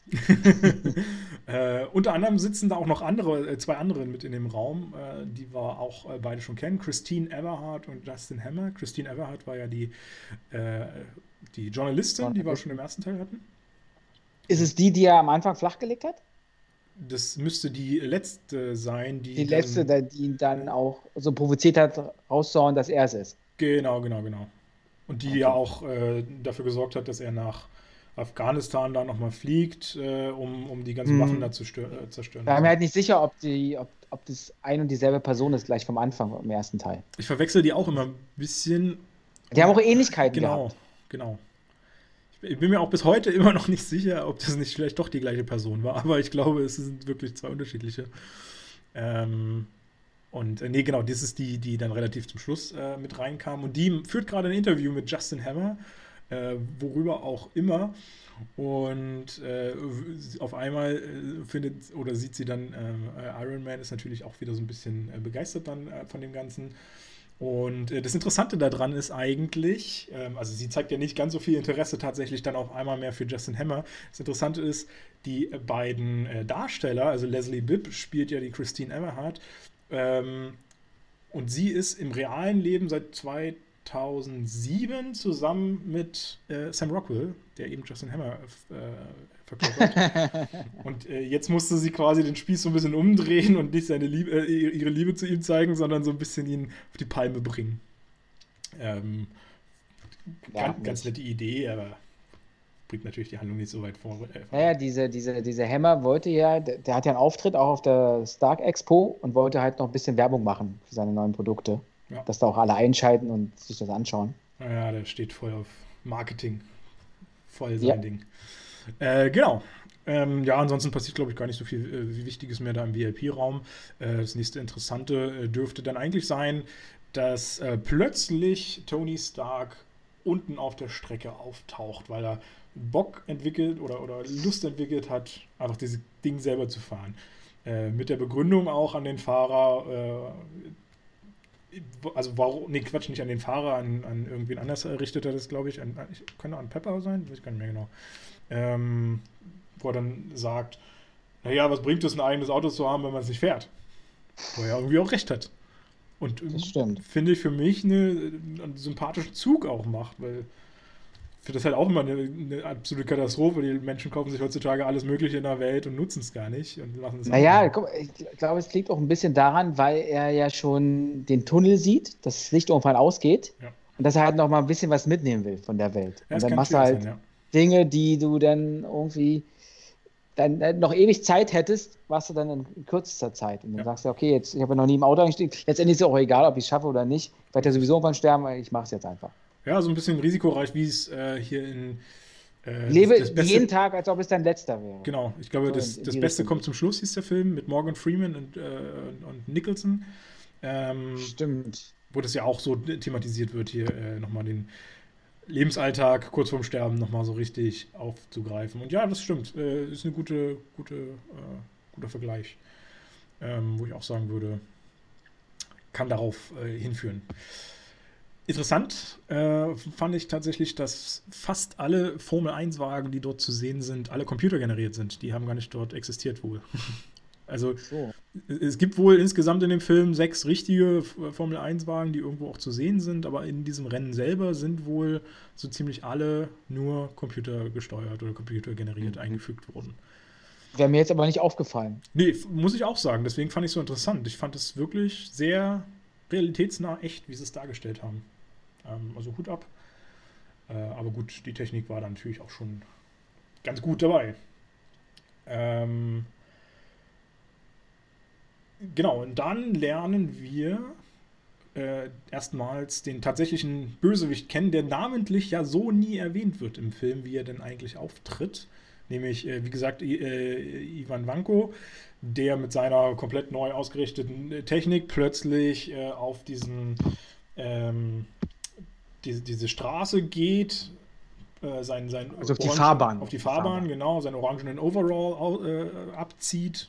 Wobei er, das ist mir auch aufgefallen, nur so, so halb öffnet und dann irgendwie doch alles verbrennt. Wo ich mir auch so dachte, ja, dann hättest du es auch gleich alles verbrennen lassen können, dann brauchst du nicht erst den so ein bisschen noch aufziehen. Ja, aber so ein bisschen Spannung. Du, man sieht nur zur Hälfte, was ist da überhaupt unter und dann wird es spektakulär im Bild, dann verbrennt alles und dann taucht es auf. Ja.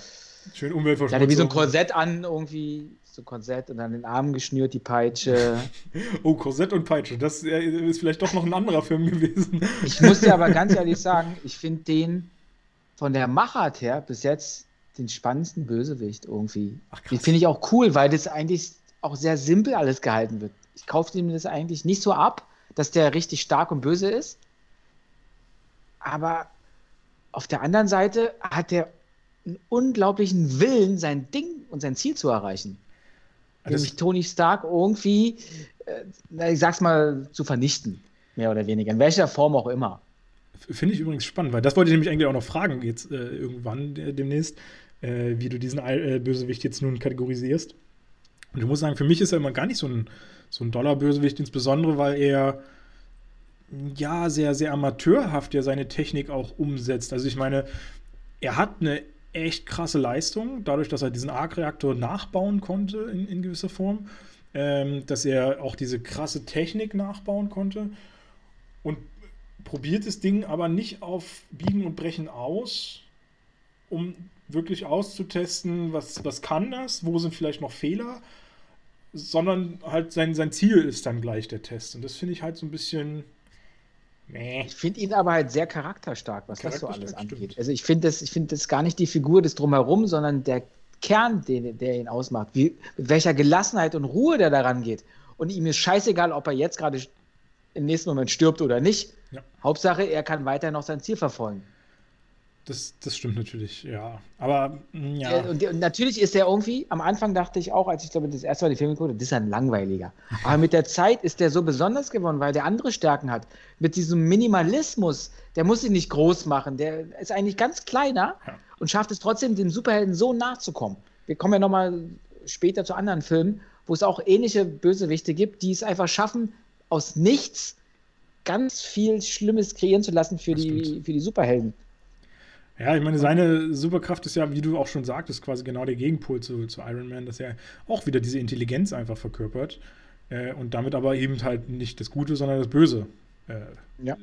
Und das ist halt wieder langweilig, Anni. so gesehen. So vom, vom, vom Grundsatz. So, so gesehen auf jeden Fall, das stimmt. Ähm, ja, genau. Und dann ähm, packt er seine Megatechnik aus und fängt an, um sich zu schlagen, zerstört äh, erste Formel 1-Wagen äh, mit seiner Peitsche. Katsching! er schneidet die richtig durch, wie so ein durch. warmes Messer durch die ja. Butter. Aber sieht auch echt geil aus, finde ich. Wieder, ja. Ich meine, man muss ja auch sagen, das ist ja eigentlich genau das Richtige fürs Publikum, weil warum guckt man Formel 1? Nur um diese ganzen Unfälle zu sehen, oder? Der Rest interessiert doch keinen, wenn da so ein paar Leute 50 Mal im Kreis fahren. ähm, und damit haben, hat er natürlich das Ziel erreicht. Und äh, ja, so, sorgt dann dafür, dass auch Tony Starks Wagen, in dem er gerade seine Runden zieht, äh, beschädigt wird, Überschläge macht. Ähm, alles in einer Massenkarambolage hinter ihm dann auch äh, endet. Wo ich dann aber auch sagen musste, das fand ich auch ein bisschen seltsam. Ähm, Tony Stark und der erste Fahrer, die, die da betroffen sind, fahren so voll auf ihn zu, bremsen nicht, kein gar nichts. Ist ja okay, kann man verstehen schnelles Tempo und bla. Ähm, und, und fallen dem halt zum Opfer. Und nach Tony Stark, alle Autos, die dann kommen, die versuchen dann auf einmal abzuwenden und da kommt, passiert die super mega krasse äh, Explosion und, und, und äh, Massenkarambolage dahinter ihm. Warum sind die auch nicht, weit, äh, nicht auch weitergefahren? Ja, das, das, das, darfst du inhaltlich gar nicht so stark bewerten, sondern da geht es nur um die Bilder in dem Moment, dass, ja. dass da auf jemand, jemand ist, der da viel Chaos anrichten kann. Und was ich wieder meine bei dem Charakter, hinter ihm explodiert alles, die Reifen fliegen rum, die Autoteile links und rechts von ihm, er dreht sich gar nicht um, geht ganz cool auf das Auto von Tony Stark zu. Dem ist es scheißegal, ob der jetzt da gerade stirbt oder nicht, sondern der verfolgt weiter sein Ziel. Ja, man hat so das Gefühl, der denkt, er ist unbesiegbar irgendwie. So, so, so eine gewisse Vom Charakter her ist er ja. das auch, finde ich. Ja, das stimmt, das stimmt. Äh, ja, also wie gesagt, sein Charakter finde ich auch wirklich gut. Äh, gefällt mir ja ganz. ganz ich finde auch, äh, Mickey Rogue spielt die Rolle richtig gut. Absolut. Rogue. Rogue? Rogue? Rogue. Rogue. Rogue. Ja. Genau. Einer der wenigen Namen, die ich dann doch mal aussprechen kann. Äh, ja, genau. Ähm, natürlich eine sehr dramatische Situation. Ähm, Tony Stark versucht zu entkommen. Ähm, ist natürlich nicht so wirklich leicht, wenn er dann doch mal nur seine bodenständigen menschlichen Fähigkeiten zur Verfügung hat. Und äh, das sehen natürlich Pepper Potts und Happy auch äh, recht schnell, dass da irgendwie ziemlich krasse Sachen äh, losgehen und äh, versuchen ihn äh, zu helfen, zu retten. Ähm, steigen in den super geilen Luxuswagen äh, da ein, den sie haben und fahren auf die Fahrbahn, fahren den, ähm, achso, ich habe den Namen jetzt immer noch nicht genannt, fällt mir gerade auf, fahren den Wanko um, der den Bösewicht Whiplash darstellt. Tatsächlich. Whiplash. Whiplash. Äh, war ich tatsächlich ein bisschen irritiert, als ich immer die ganze Zeit davon gelesen habe, weil äh, Whiplash ist für mich immer noch so ein richtig super geiler Musikfilm, äh, den jeder einmal im Leben gesehen haben sollte. ähm, den ich auch sehr, sehr, wie gesagt, sehr, sehr empfehlen kann. Äh, deswegen war ich die ganze Zeit, hey, was wollen die denn jetzt mit Whiplash hier die ganze Zeit? Äh, aber nee, ist tatsächlich der, der Name des Bösewichts. Äh, die, die Verkörperung zumindest. Genau, fahren ihn um und geraten dann plötzlich selber ins äh, Zielfeuer, weil äh, das Auto an der Bande, nennt, nennt, man das Bande? Ich weiß gar nicht, wie man das mhm. nennt. ja, kannst du so nennen quetscht ihn, äh, quetscht den äh, Anton Wanko, nee, nicht Anton, Ivan Wanko, äh, ein an der Bande und er ähm, muss, will sich natürlich befreien. Äh, Finde ich eine ganz nette Szene. Happy setzt immer wieder zurück und fährt wieder vor und setzt wieder zurück und fährt wieder vor, äh, um ihn da irgendwie mal tot zu kriegen und schafft das aber nicht. Äh, was ich auch, übrigens auch ein bisschen krass finde, dass da ähm, Mickey Rook irgendwie keinen Kratzer abkriegt, so richtig. Naja, doch, er blutet ja schon ganz schön, auch aus dem Mund. Stimmt, hat man gesehen. Ja, doch, eine Szene, und, ja. und er ist ja auch kurz bewusstlos, bevor er wieder aufwacht. Aber dann knallen ja wieder die Peitschen. Oh ja. Und dann, dann es richtig heiß her. äh, nee, genau. Ähm, Pepper Potts hat halt äh, die rettende Lösung dabei. Sie hat einen Koffer von Tony dabei, in dem etwas äh, Spannendes wartet. Und äh, irgendwie kommt dann erstmal eine ganze Zeit hin und her und sie schaffen es irgendwie nicht, diesen Koffer zu übergeben. Ähm, ja, weil der mit seinen Peitschen dann genau. immer dann so dazwischen fuchtelt. Ja, dann die, zum einen die Peitschen und dann halt dieses Vor- und Zurückfahren und Vor- und Zurückfahren. Ja. Und, ja, ja, genau, das hindert die so ein bisschen dran. Ähm, und äh, irgendwann ist es dann doch möglich und dann kriegen wir eine, wie ich finde, sehr coole Verwandlung zu sehen. Ja. Denn ähm, schmeißt halt diesen Koffer auf den Boden, tritt da irgendwie drauf, aktiviert ihn und plötzlich kommt aus diesem Koffer äh, sein Iron Man-Anzug raus. Und, äh, es ist auch so ein bisschen so technisch gemacht, als ob er sich den wie so einen Trainingsanzug anzieht. Ja, stimmt. Er fest mit seinen Fäusten so rein, dann hat er erstmal quasi an den Händen seinen, seinen Anzug und dann zieht er das so hoch und dann klappt das alles so auf. Und, und das meine ich halt, dass es nicht so übertrieben ist von der technologischen Seite her, sondern dass man es irgendwie nachvollziehen kann. Ist zwar nicht, was es aktuell gibt auf der Welt, aber es ist halt so gemacht, dass man sagen könnte, ja, äh, das akzeptiere ich so. Das könnte ja. es so geben. Also hätte ich auch Bock drauf, so einen Koffer zu haben, auf jeden Fall. ich weiß gar nicht tatsächlich, ist das noch Mark III, der Anzug?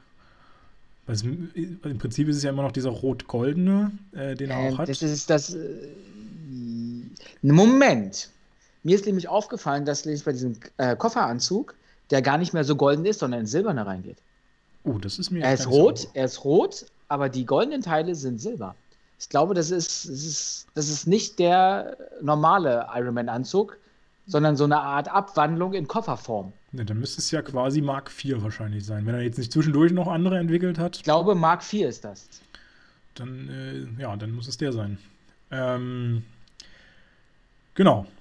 Ja, und dann ist natürlich relativ erwartbar, was dann passiert. Äh, Iron Man kämpft äh, gegen Whiplash so ein bisschen hin und her, äh, aber Whiplash hat halt absolut keine Chance. Ähm, seine, seine Technik ist noch nicht ausgereift, äh, zerstört natürlich so ein bisschen diesen Anzug und, und setzt ihm großen Schaden zu, aber letztendlich äh, ist es für Iron Man schon trotzdem noch eine relative Leichtigkeit, Whiplash äh, zu überrumpeln, ihm den Arc-Reaktor aus seinem Herzen quasi, aus seiner Brust zu reißen, äh, seine, seine Technik damit lahmzulegen, äh, lahmzulegen.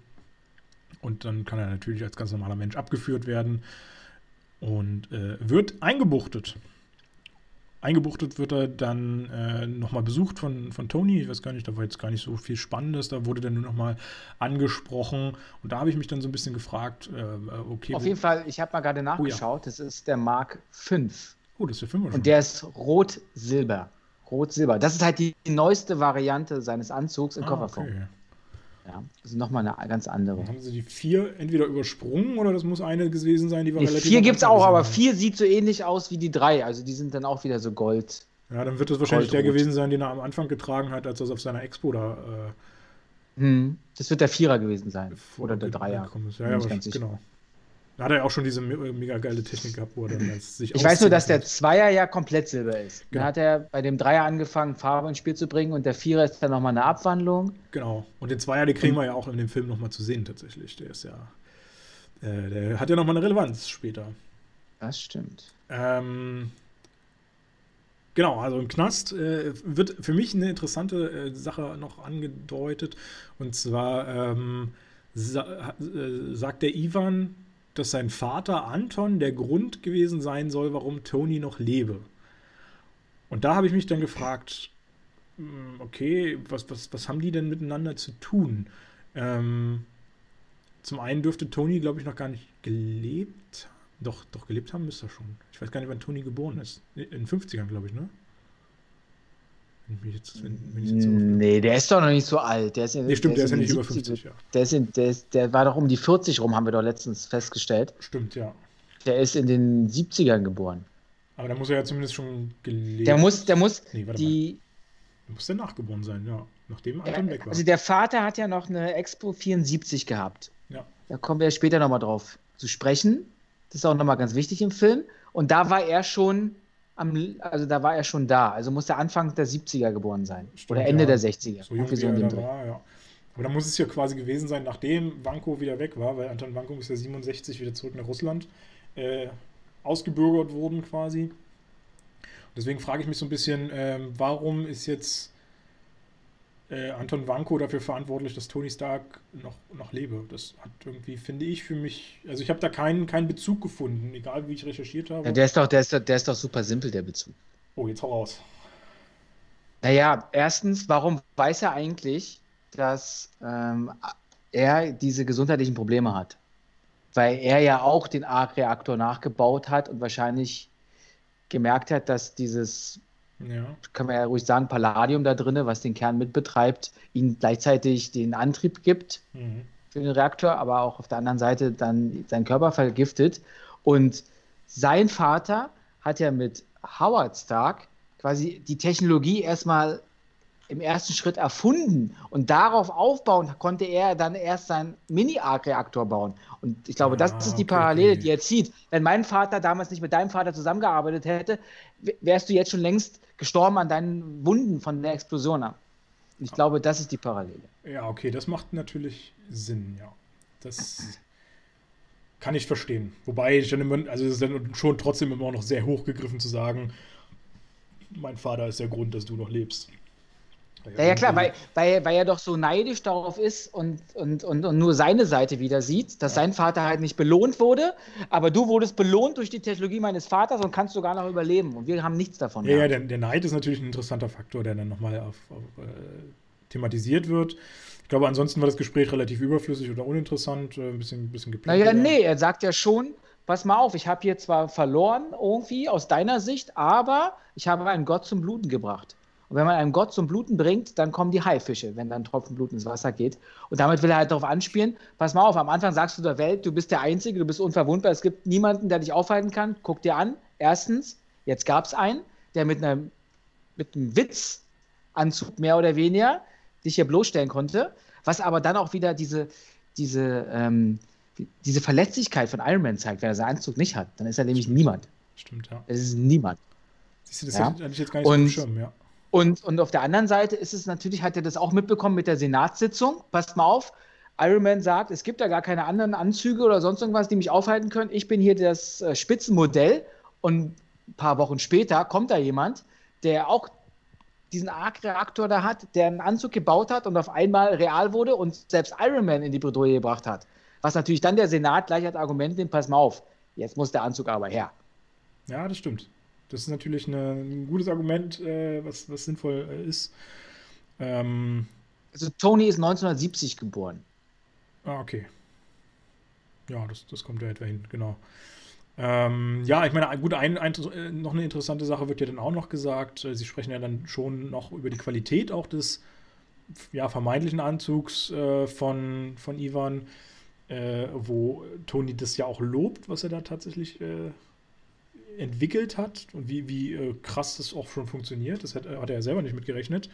Du musst Äh, dir mal überlegen, dass Tony Stark ja so viele finanzielle Mittel hat, Ja. sein Jarvis hat, sein, seine ganze Technologie ja aus der ganzen Welt zusammenkaufen kann, mehr oder weniger, auch, auch den, den, den, den Background hat und Ivan da eigentlich aus so, einer, so, so einem Mäuseloch da gekrochen kommt und es irgendwie auch schafft, annähernd, nicht wirklich annähernd, aber in die Richtung zu gehen und schon gefährlich zu sein. Ja. Mit, mit, mit einfachsten Mitteln, in Anführungsstrichen. Wo der dies alles herbekommen hat, weiß ich zwar auch nicht, aber egal. Findet man auf der Straße. Pa- Palladium und so liegt doch da überall. ganz, easy. Vielleicht haben ihn ja wirklich da auch so ein bisschen die, die ähm, zehn Ringe unterstützt. Oder Ja. irgendwie wird der schon. Kann sein. Also, ich meine, die haben ja, Ahnung, hat man ja im ersten Teil gesehen, dass sie auch ordentlich Waffen immer hatten. Und äh, grundsätzlich wurde ja der erste Anzug, äh, der Mark I von, von Iron Man, ja auch nur aus Waffenmaterial Genau. quasi erstellt. Äh, kann schon damit zusammenhängen, dass sie das finanziert haben im, im Gewissen. Du kannst ja noch so ein guter Forscher sein, wenn dir einfach die Materialien fehlen. Eben. Richtig. also wird halt nicht weiter erklärt, ist auch nicht so wichtig. Nö. Also ähm, Tony gibt ihm dann noch einen Tipp, irgendwie die Umdrehungszahl zu verdoppeln und so. Also sagt ihm nochmal, wie er am besten seine, seine Ausrüstung besser hinkriegt. Aber glaube ich in der Voraussicht oder in der Annahme natürlich, dass äh, Ivan für immer dort in diesem Knast verrotten wird. Wobei man jetzt auch sagen muss, ja okay, versuchter Mord, aber würde ich jetzt, weiß ich nicht, ob das dann für immer äh, eine, eine Knaststrafe nach sich zieht. Äh, eher wahrscheinlich so 15, 20 Jahre. Äh, könnte ich mir vorstellen. Ähm, aber gut, das ist eine andere Sache. Viel äh, interessanter ist dann eigentlich, dass nur kurze Zeit später ein Ausbruch stattfindet, äh, in dem Ivan äh, eben die Möglichkeit bekommt, auf, durch ein paar interessante Zufälle, so dass zum Beispiel auf einmal in seine Zelle ein, äh, ähm, ein anderer Verbrecher geleitet wird oder eingesperrt wird, der dann die gleiche Nummer hat äh, wie, wie er selbst. Und äh, dass dann auch einer an seiner Zelle vorbeigeht, der dann plötzlich den Schlüssel da liegen lässt. Und ich weiß gar nicht mehr, irgendwie hat er ja auch Sprengstoff bekommen. Ich weiß gar nicht mehr, wie Er das kriegt am bekommt. Anfang so ein Tablett mit Essen drauf und da ist ein Zettel. Ah, genau, genau. Ähm, lass dir mal Püree schmecken oder irgendwie sowas. Stimmt. Oder interessantes Püree. Ja. Kartoffelpüree. genau, da ist äh, quasi Bombe drin versteckt. Naja, und dann wird halt diese, dieser Ausbruch so ein bisschen inszeniert. Wo ich grundsätzlich sagen muss, also es ist erstmal eine nette Idee. Es hat mich ein bisschen an den Joker erinnert. Diese Szene Ja. mit dem Gang, mit der Explosion, dass der ganz cool so rausgeht. Da ging es halt wirklich nur wieder um das Visuelle. Das haben wir Genau. auch, oder habe ich ja versucht am Anfang zu sagen, das sind inhaltlich, finde ich da gar nicht so wichtig, weil die Bilder überzeugen, Stimmt. weil die cool gemacht sind. Und das reicht mir dann. Dann hinterfrage ich das auch nicht so doll. Also ich meine, wie gesagt, ich mochte auch die Idee quasi, dass man da halt wirklich noch einen anderen Gefangenen reinsetzt, um dann quasi äh, zu, zu äh, erkenntlich zu machen, guck mal, hier bei der Explosion ist der andere da dann halt gestorben oder beziehungsweise eben der, der äh, Ivan gestorben, um den Eindruck zu erwecken, äh, dass er eben von der Bildfläche, Bildfläche verschwunden ist äh, und, und äh, eben tot ist und keinen Schaden mehr anrichten kann. Die Idee finde ich ganz nett, aber wie gesagt, die Umsetzung, ja, wie du halt sagst, es basiert halt wirklich auf den Bildern in dem Fall. Ähm, die Umsetzung selber ist nicht ganz so smart an vielen Stellen, wie ich finde. Ähm, das war mir doch einfach zu einfach, wie der aus dem Knast auch rauskommt. Ähm, also auch wenn er ein bisschen Unterstützung an, an einigen Stellen kriegt, Du wusstest, eigentlich kannst du ja dann auch argumentieren, im Hintergrund wurde halt dann, wurden die, die, die Wärter oder die da gearbeitet haben, krass geschmiert. Ja. Oder vielleicht unter Druck gesetzt, was man halt nicht weiter, weiter erklären muss. Also zwei wurden ja auf jeden Fall geschmiert, die führen ihn ja dann auch raus. Ähm, aber ja, die, ich weiß, hatte nicht so das Gefühl, dass alle geschmiert wurden. Nee, nicht alle. Und deswegen, naja, naja, okay. Aber er ist ausgebrochen. Das ist ja letztendlich das Interessante und das einzig Wichtige. Und äh, wird dann wohin gebracht? Naja, er, er will ja dann aus dem Gefängnis da fliehen, sieht, in eine Richtung ist versperrt, viel zu viele Wärter, geht dann in die andere Richtung und wird dann mehr oder weniger gekidnappt, in ein Auto verfrachtet. Dann wird es dunkel, dann geht die Tür irgendwann wieder auf und dann ist man irgendwo in einem Hangar. Mit einem mhm. Privatjet und da ist der Justin Hammer. Richtig. Sitzt an einem Tisch und lässt es sich gut gehen und bittet ihn zum Abendmahl. das ist das letzte Abendmahl. ähm, ja, der lässt es wirklich sehr, sehr gut gehen. Also, was der da aufgetischt hat, meine Herren. Wobei. Mir ist aufgefallen in der Szene, da, da, sind ja auch ganz viele Weingläser auf dem Tisch. Ja. Da habe ich auch und drauf geachtet. In ist, und in dem einen sind Wasser, in dem einen ist Rotwein. Ja. Und je nachdem, welcher von beiden in die Kamera geguckt hat, sah man ein Glas, was mal voll war, ja. was mal näher dran stand, was mal leer war. Das ist, Hatte ich auch da haben Eindruck, die mit ja. den Schnitten nicht so gut gearbeitet. Und was man überhaupt gar nicht gesehen hat, dass auf einmal, wo kommt der Wodka her? ja, genau. Eine Flasche Wodka da. Das habe ich mich auch gefragt. Aber wieder eine Flasche Wodka da. Auch eisgekühlt, ähm, wobei das, vielleicht stand er in der Mitte auf dem Tisch, ich weiß gar nicht mehr. Nee. Ja, oder, oder nebenbei hat es einer gebracht, ist ja auch nicht schlimm. Eben. Ist ein Russe oh, da, müssen wir auf jeden Fall Wodka haben, natürlich, selbstverständlich, ganz logisch. Ist dir eigentlich ähm, an Ivan so ein markantes Teil aufgefallen, was ihn so beschreiben kann, was nur er hat im ganzen Film? Lange Haare.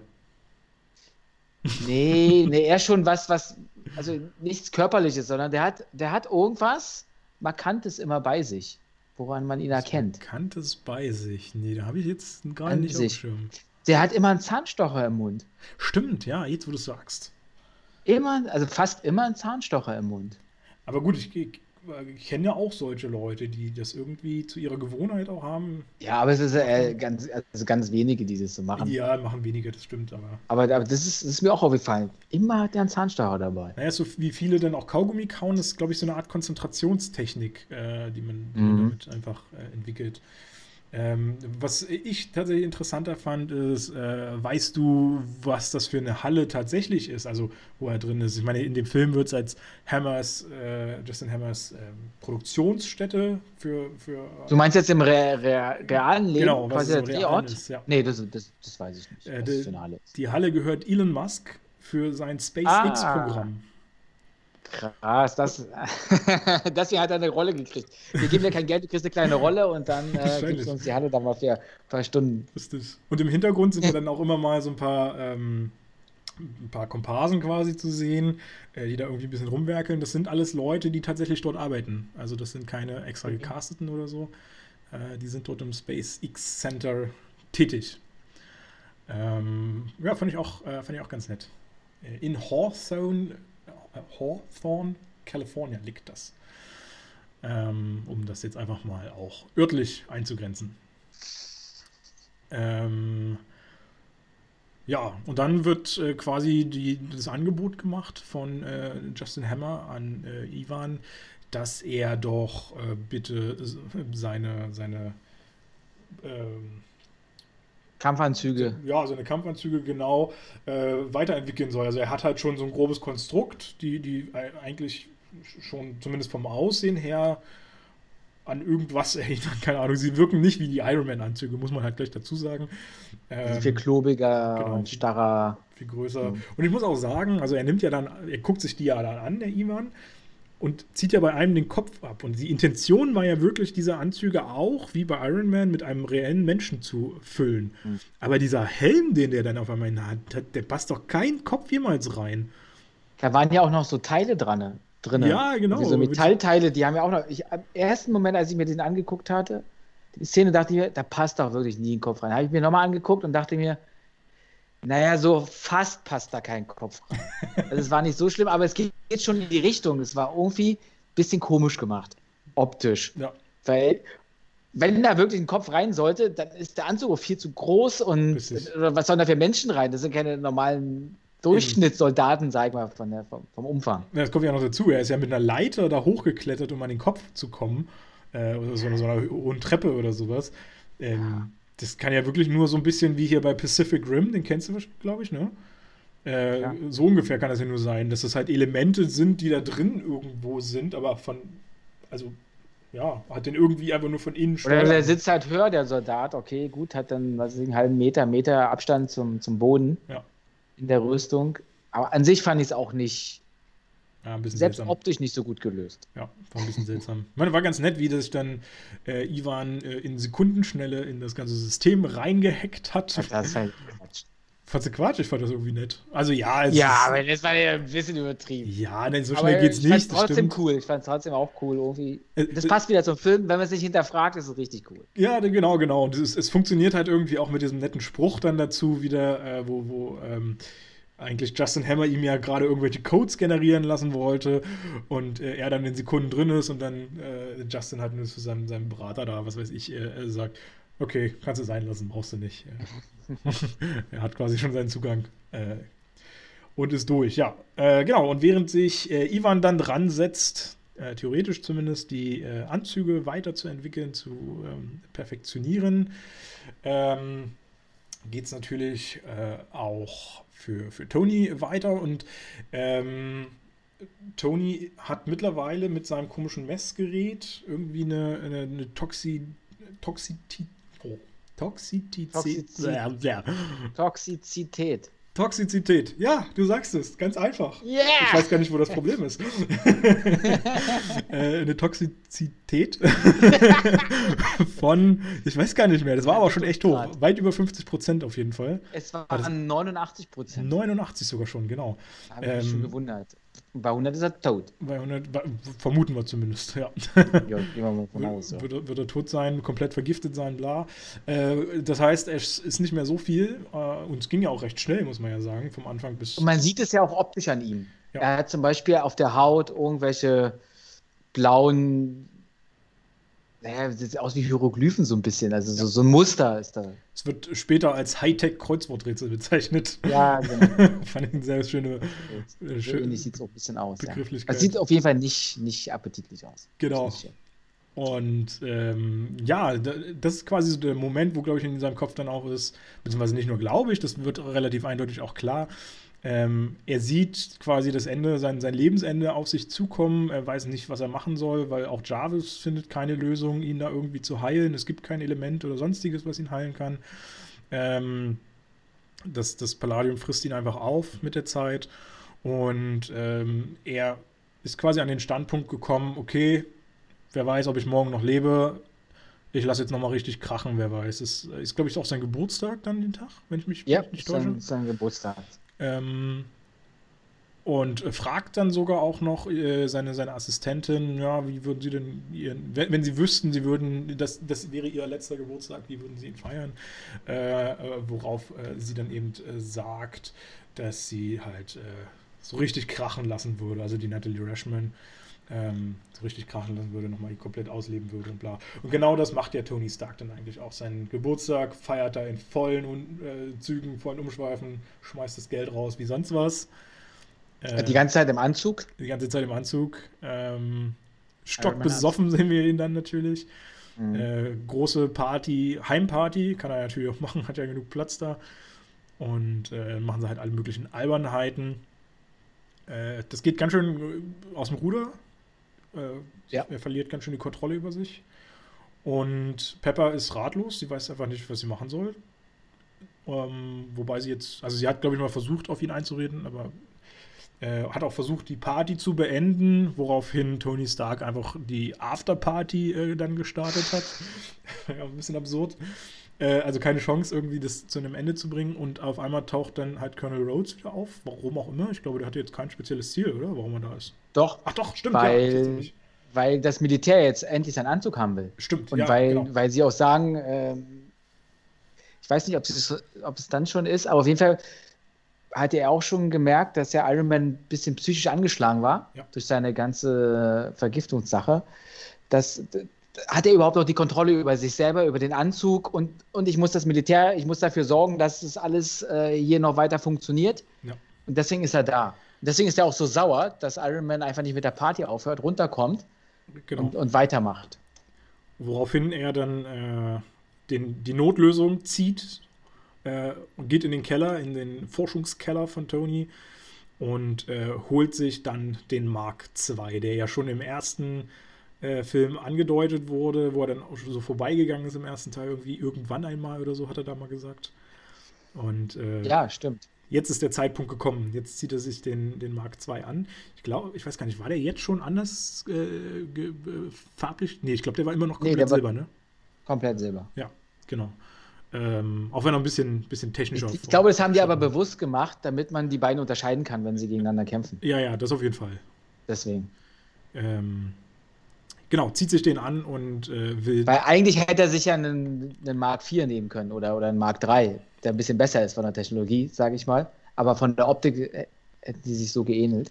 Ja, vielleicht ist auch nur der Mark II auf ihn quasi, äh, weil, weil, ich meine, normalerweise kann ja kein Mensch einfach in so ein technisches Labor runter, wobei er natürlich den Pin kennt ähm, mhm. und, und kann sich da irgendeinen Anzug holen. Ich könnte mir vorstellen, dass das schon irgendwie eine, vorher eine Absprache oder so zwischen denen war, hier, falls, mal, falls es mal notwendig wird oder so, das ist deiner, alle anderen gehören mir oder sowas. Kann ich mir auch vorstellen. Ja. Dass er einfach nichts dran zu suchen hat. Äh, genau. Äh, damit will er, mit diesem Anzug, äh, will er dann die Party beenden. Finde ich mit einem sehr, sehr guten äh, Spruch dann auch, wo er dann äh, nur zu den ganzen Gästen äh, sagt, also ewig lange Pause und dann alle raus hier. So richtig cool, lässig. Finde ich super, mag ich. und äh, ja, dann kommt erstmal ein richtig fetter Fight zwischen Iron Man und War Machine. So wird er nämlich dann irgendwann mal ich glaube, warte mal, er, hat ja zwei Namen. Ich glaube, in dem Moment heißt er dann War Machine, wenn ich mich nicht täusche, ne? War Machine heißt er dort, ja. Genau, den anderen Namen kriegt sagt er. Sogar, sagt sogar Tony zu ihm irgendwie. War Machine. Ja, das kann, kann sein, ja. Äh, ich glaube, den anderen Namen kriegt er, glaube ich, erst den nächsten Teil oder sowas. Ich bin mir jetzt nicht mehr ganz sicher. Ähm, genau, mega fetter Fight. Äh, alle hassen sich, alle, alle, alle, äh, alles geht kaputt, zerstören da die ganze, die ganze Hütte da. Also die haben ordentlich krachen lassen äh, bei einer Produktion. Ja, Toni kriegt es ja nicht so richtig mit und, und, und denkt sich, es ist vielleicht eher so ein Spiel, weil ja. er sturzbetrunken ist und denkt sich, lass mich jetzt in Ruhe, ich will jetzt hier feiern und, und geh weg. Und er versucht immer, Alter, du musst wieder klarkommen und ich, das geht so nicht. Und ich muss sagen, umso beeindruckender ist es eigentlich, was dann für eine Ernsthaftigkeit auch in Tony wieder zurückkommt, auf einmal, als er äh, erkennt, dass das eben kein Spiel ist, sondern jetzt wirklich ernst gemacht wird. Und ähm, ihm dann aber auch zeigt, dass das War Machine eigentlich keine, keine Chance gegen ihn hat. Äh, dass er der Überlegene ist, dass er sich mit dem Anzug auskennt, er hat es entwickelt, er. Mhm. Äh, ähm, dass, dass, wie gesagt, Rhodes keine, keine Chance da hat und, und, führt ihn halt auch ganz schön vor. Also es kommt quasi zu einem Bruch zwischen den beiden, wobei ich mich dann auch gefragt habe, äh, kann man das wirklich als Freundschaft bezeichnen, was die da immer zueinander hatten? Ich hatte nie das Gefühl, dass das wirklich eine Freundschaft ist. Ja, doch schon. Das, das, ähm, das wird aber im Film nicht wirklich aufgegriffen. Das wird als vorausgesetzt. Das wird jetzt nicht mit irgendwelchen Szenen untermalt, ja. sondern die, die haben schon seit Jahren eine krasse Freundschaft miteinander und sind so enge. Das, das ist als äh, Grundvoraussetzung. Also rein von den Filmen her, finde ich, wird halt eher der Charakter vermittelt, dass es schon eine relativ innige, aber trotzdem professionelle Arbeitsbeziehung ist. Ja, aber wenn, wenn sie nicht auch irgendwie auf einer menschlichen Ebene befreundet wären, hätte die, er nicht die, den Pin zum Beispiel, um in seinen ohne Frage. Also in sein Labor zu gehen. Also es wird ja auch immer wieder gesagt, bester Freund und bla und, und, und, und so ein Quark. Aber so rein von dem, wie, wie es gezeigt wird, würde ich das halt niemals als Nö, kann, muss man, muss man das, muss man das auch nicht, ja. Also für mich war es wirklich immer so, er ist halt der Armee-Typ, die haben dann natürlich miteinander zu tun wegen Waffen und bla. Ähm, aber sonst. Ja, aber am Anfang an der, bei der Senatssitzung sagte er ihm ja auch, wo sie sich kurz begrüßen, mach dir mal keine Sorgen oder sowas, ich habe das hier schon im Griff. Ja. Also ich sage jetzt nicht gegen dich so aus, wie, äh, wie sich der Senat das vorstellt. No. Naja, auf jeden Fall kommt es bei den beiden zu einem Bruch.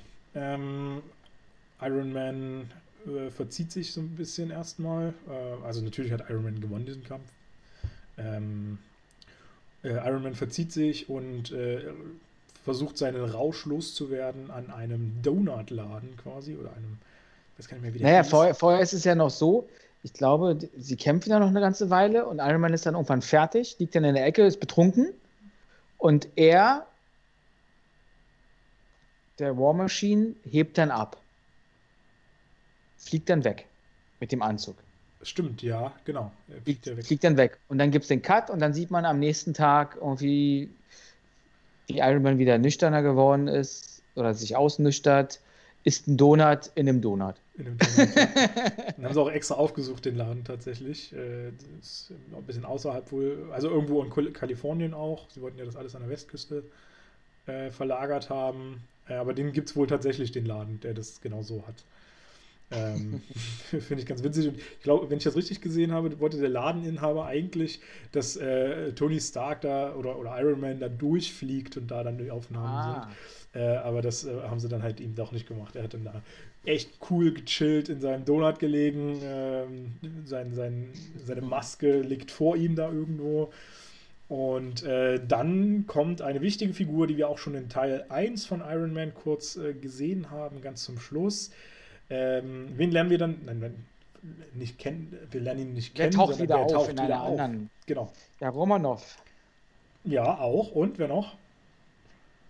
Fast noch. Ähm, ach so, Fury, Fury, Fury. Da ist er nämlich, genau. Äh, Fury hat ihn irgendwie ausfindig gemacht und ähm, holt ihn dann da runter, holt ihn wieder auf den Boden. Die quatschen äh, miteinander in diesem Diner, in diesem Donutladen, was auch immer das ist. Und äh, witzigerweise sollte das sowohl bei Iron Man 1 als auch bei 2 äh, beim Dreh komplett geheim bleiben, dass Fury da äh, irgendwo tätig ist und dabei ist. Äh, es sollte keiner irgendwie der anderen wissen. Und äh, da haben sie dann. Der anderen da Darsteller, Der anderen Darsteller, genau. Also Fury sollte einfach gar nicht irgendwo am Anfang für die anderen Darsteller präsent sein, dass der irgendwo was mit zu tun hat mit diesen ganzen Filmen. Ähm, das wurde ja dann quasi erst 2000 8 mit dem ersten Iron Man wurde es dann für alle, auch für die Darsteller deutlich, oh, der ist ja dann auf jeden Fall mal mit drin. Aber bei den Drehs äh, haben sie das geheim gehalten, indem sie äh, immer wenn Fury einen Auftritt hatte, was ja nur zweimal ganz kleine Szenen waren eigentlich, nee, beziehungsweise dreimal, kommt ja später dann auch nochmal hier in dem Film, äh, haben sie ihn mit dem Auto, was komplett geschwärzt ist quasi, Gläser und bla, äh, in die Mitte des Sets gefahren äh, und drumrum überall Kleiderständer verteilt, sodass er quasi äh, hinter diesen Kleiderständern, ähm, die, die vollgepackt waren mit allem möglichen Kram, äh, aussteigen konnte und äh, irgendwie seine, seine Szene drehen konnte und äh, dann wieder abhauen konnte, ohne dass irgendjemand oh, mitkriegt. Dass er das. Ja, das ist schon ein bisschen krasser Aufwand, ein bisschen, bisschen albern. Aber gut, äh, vielleicht ein nettes Gimmick, keine Ahnung. Ich meine, so, so doll war jetzt die Überraschung, glaube ich, nicht für uns alle, oder? Dass dann Fury mit auftaucht. Mhm. Hat mich jetzt nicht so, so weggehauen. Äh, genau, aber du sagst es, äh, dann taucht eben auch ähm, zusätzlich noch die Natalie Rushman auf, die sich herausstellt, dass sie gar nicht Natalie Rushman heißt, sondern mhm. Natascha Romanov. Äh, und Natascha Romanov ist eine, äh, ich glaube auch, russische Spionin, ne? mhm. ursprünglich. Ja. Ähm, die äh, eben für Fury arbeitet, ein bisschen halt so die Assistentin für Fury gibt, kann man fast schon sagen. Und äh, ja, in deiner Bezeichnung eher Held, aber im Marvel-Universum auch einen Superhelden darstellt in gewisser Form. äh, sie ist äh, Black Widow, die äh, damit dann eingeführt ist quasi. Tony erkennt, dass er irgendwie die ganze Zeit beobachtet wurde von, von Shield äh, dadurch, dass die einfach eingeschleust wurde. Und äh, kriegt einen Auftrag. Also die labern da so ein bisschen, aber im Prinzip ist das Wichtigste eigentlich, dass, die, dass er jetzt einen Auftrag äh, bekommt von Fury. Und zwar welchen? Er kriegt einen Auftrag. Was quasi so als nächstes jetzt äh, für ihn anstehen sollte, was, was Iron Man nun. Also, ich weiß nur, dass er auch eine Spritze kriegt. Ja, stimmt. Kriegt eine Spritze. Mit Lithiumdioxid, die Gut, quasi die Symptome, ja. ja, die die Symptome merklich äh, lindern. Auf einmal ist sein ganzes Muster da auf dem Körper weg. Genau. Übrigens, Nick Fury hat das nämlich, Haut. Genau, Nick Fury hat das übrigens gesagt mit dem Hightech-Kreuzworträtsel. Ähm, mhm. Dem ist das nämlich aufgefallen. Ja, und im Prinzip äh, schließt sich da dran eigentlich auch der Auftrag, den er kriegt, weil er. Äh, er soll, er soll, ah, okay, er soll, jetzt weiß ich, was du mit Auftrag meinst er soll sich mal mit seiner Vergangenheit und seinem Vater beschäftigen. Genau. Weil da noch irgendwas offen ist und der Vater immer gesagt hat, er war ja im Übrigen auch Shield-Mitgründer, der Vater. Und deswegen auch immer eng verbunden wahrscheinlich an Informationen, also Shield-Informationen, was auch immer äh, Stark Industries anging. Beziehungsweise, dass der Vater, ja, und Tony dachte immer, er ist er hat keine wirkliche Beziehung zum Vater oder der Vater will gar nichts mit seinem Sohn zu tun haben, aber so ist es ja doch nicht. Richtig. Sondern dass der Vater eigentlich ja noch was geplant hat für Tony Stark. Genau. Und äh, somit geht Tony quasi auf eine Art Selbstfindungs, äh, in, in, eine Art Selbstfindungsphase, äh, wo er sich damit auseinandersetzen soll, seine, ja, wir nennen es einfach mal Krankheit, äh, dann auch zu heilen. Äh, woraufhin er eben äh, auch anfängt, eben auf diesen Hinweis auch von, von Fury. Ja, aber das ist ja nur indirekt. Die Krankheit ist ja nur ähm, dadurch, weil der Mini-Arc-Reaktor in der Ausführung, wie er ihn jetzt hat, nicht funktioniert. Im Großen genau. funktioniert das ja alles super, aber im Mini halt nicht. Und da war damals ja der Vater noch nicht in der Lage, in den 70er Jahren, irgendwie das hinzubekommen, technisch. Genau. Das ist quasi so wie das Erbe, was er an seinen Sohn weitergeben möchte. Genau, was er quasi. Auf eine sehr charmante Art und Weise. Was er in seiner Selbstfindungsphase eben rausfindet, weil er ähm, anfängt, die Unterlagen und alles sowas zu recherchieren von seinem Vater, was er also mal so angefertigt hat. Dabei auch äh, Videos findet. Also, was heißt wir würden es als Videos bezeichnen. Damals war es, glaube ich, Super 8. Filmmaterial. Ja, äh, genau. genau, Filmmaterial, was er dann nebenbei laufen lässt, während er so ein bisschen in den Büchern blättert, äh, die er alle gefunden hat. Und äh, auf einem dieser äh, Videos ist dann eben eine Szene äh, mit drauf. Ähm, also das sind so eine Werbevideos eigentlich, die für die Expo äh, werben sollten und auch das Expo-Gelände im Hintergrund zeigen. Und auf einem der Videos ist dann eben irgendwann ein Cut ähm, nach verschiedenen also man, man, bekommt quasi ge gezeigt, dass diese Werbevideos gerade gedreht wurden in diesem Moment und dann verschiedene Versuche und alles ein bisschen äh, lustig und albern da am Set. Und irgendwann ist ein Cut und äh, plötzlich steht Howard Stark äh, recht ernst vor seinem, äh, seinem Gebilde von der Expo im Hintergrund und richtet sich direkt an Tony Stark, äh, weil er äh, einfach sein Wissen irgendwie festhalten wollte, um ihm das zu übertragen. Ich weiß nicht, ob er schon geahnt hat, dass er vielleicht das nicht mehr persönlich ihm irgendwann bei, äh, erzählen kann oder so. Auf jeden Fall zu dem Zeitpunkt war halt Toni noch zu jung, um das alles zu verstehen. Ähm, ja, der, der, wird, der, wird, der wird so vier Jahre alt gewesen sein, Toni. Ja, genau, etwa. Also wir sehen ihn ja, genau, wir sehen ihn ja im Hintergrund auch kurz einmal, wo er da mit dem, mit dem Ding rumspielt. Ähm. Und äh, genau, wie gesagt, war halt einfach zu jung und er wollte einfach sein Wissen irgendwie festhalten, was er dafür hatte. Dass er da was Größeres geschaffen hat, wie du eigentlich gesagt hast. Dass er was, irgendwas geschaffen hat, aber mit dieser Technik quasi noch nichts anfangen kann, weil sein äh, die, die Forschung einfach noch nicht so weit ist, wie das, was er da quasi äh, glaubt zu haben. Ähm, das bringt natürlich noch nicht die ultimative Lösung. Äh, in seiner Selbstfindungsphase äh, will er dann aber wieder zu, will er zu, zu Pepper. Ich weiß gar nicht mehr, ob da jetzt ein spezieller Grund hinter war, sich ja irgendwie noch bei ihm Naja, der, der hat, äh, naja, auf der Geburtstagsparty wollte sie ja eigentlich ihn davon abhalten, dass die weitergeht genau. und es sollte aufhören und er hat sie dann bloßgestellt. Ja. Und, und dann darauf war sie dann halt äh, beleidigt und ist dann weggegangen. Dachte sich, mach doch deinen Scheiß hier alleine. Ja, genau, war ziemlich stinkig. Er will sich dann entschuldigen. Bringt ja Erdbeeren mit. war ja auch ganz süß. Äh, hat er seine, seine äh, Rolex wahrscheinlich, was auch immer, seine, seine Schmuckuhr ja, da eingetauscht. eingetauscht gegen zwei Pakete Erdbeeren. Äh, und vor Ort kommt dann raus, nö, ich mag oder ich kann keine Erdbeeren vertragen. Es gibt nur eine Sache, auf die ich allergisch bin. und das sind Erdbeeren. Äh, fand ich einen sehr schönen Dialog, weil er dann ja noch ergänzt, äh, ich wusste, da gab es irgendwas mit Erdbeeren. das ist so richtig schön typisch Mann-Charakter. irgendwas war doch da. Äh, genau mein Stil. Und ich mag auch dieses komische Perpetuum mobile oder was auch immer, die da auf dem. Ja, das habe ich mir auch notiert bei mir, dieses Schreibtischding. Ja. Was die ganze Zeit sich bewegt hat und eigentlich ganz cool aussah. Ja aber auch wie auch dann ihn sehr genervt hat mit der Zeit. Ja, vor allem, ich finde nicht nur ihn, sondern den Zuschauer genauso. Also mir hat das, ich persönlich habe das auch so echt nervig. Ich fand es auch cool, sah, sah nice aus, aber die haben es so präsent da reingestellt, dass es mich genauso genervt hat. Ich konnte genau nachvollziehen, wie es Tony geht. äh, genau, also im Prinzip äh, äh, geht dann der Streit eigentlich nur noch ein bisschen weiter. Eine Aussöhnung kommt nicht zustande.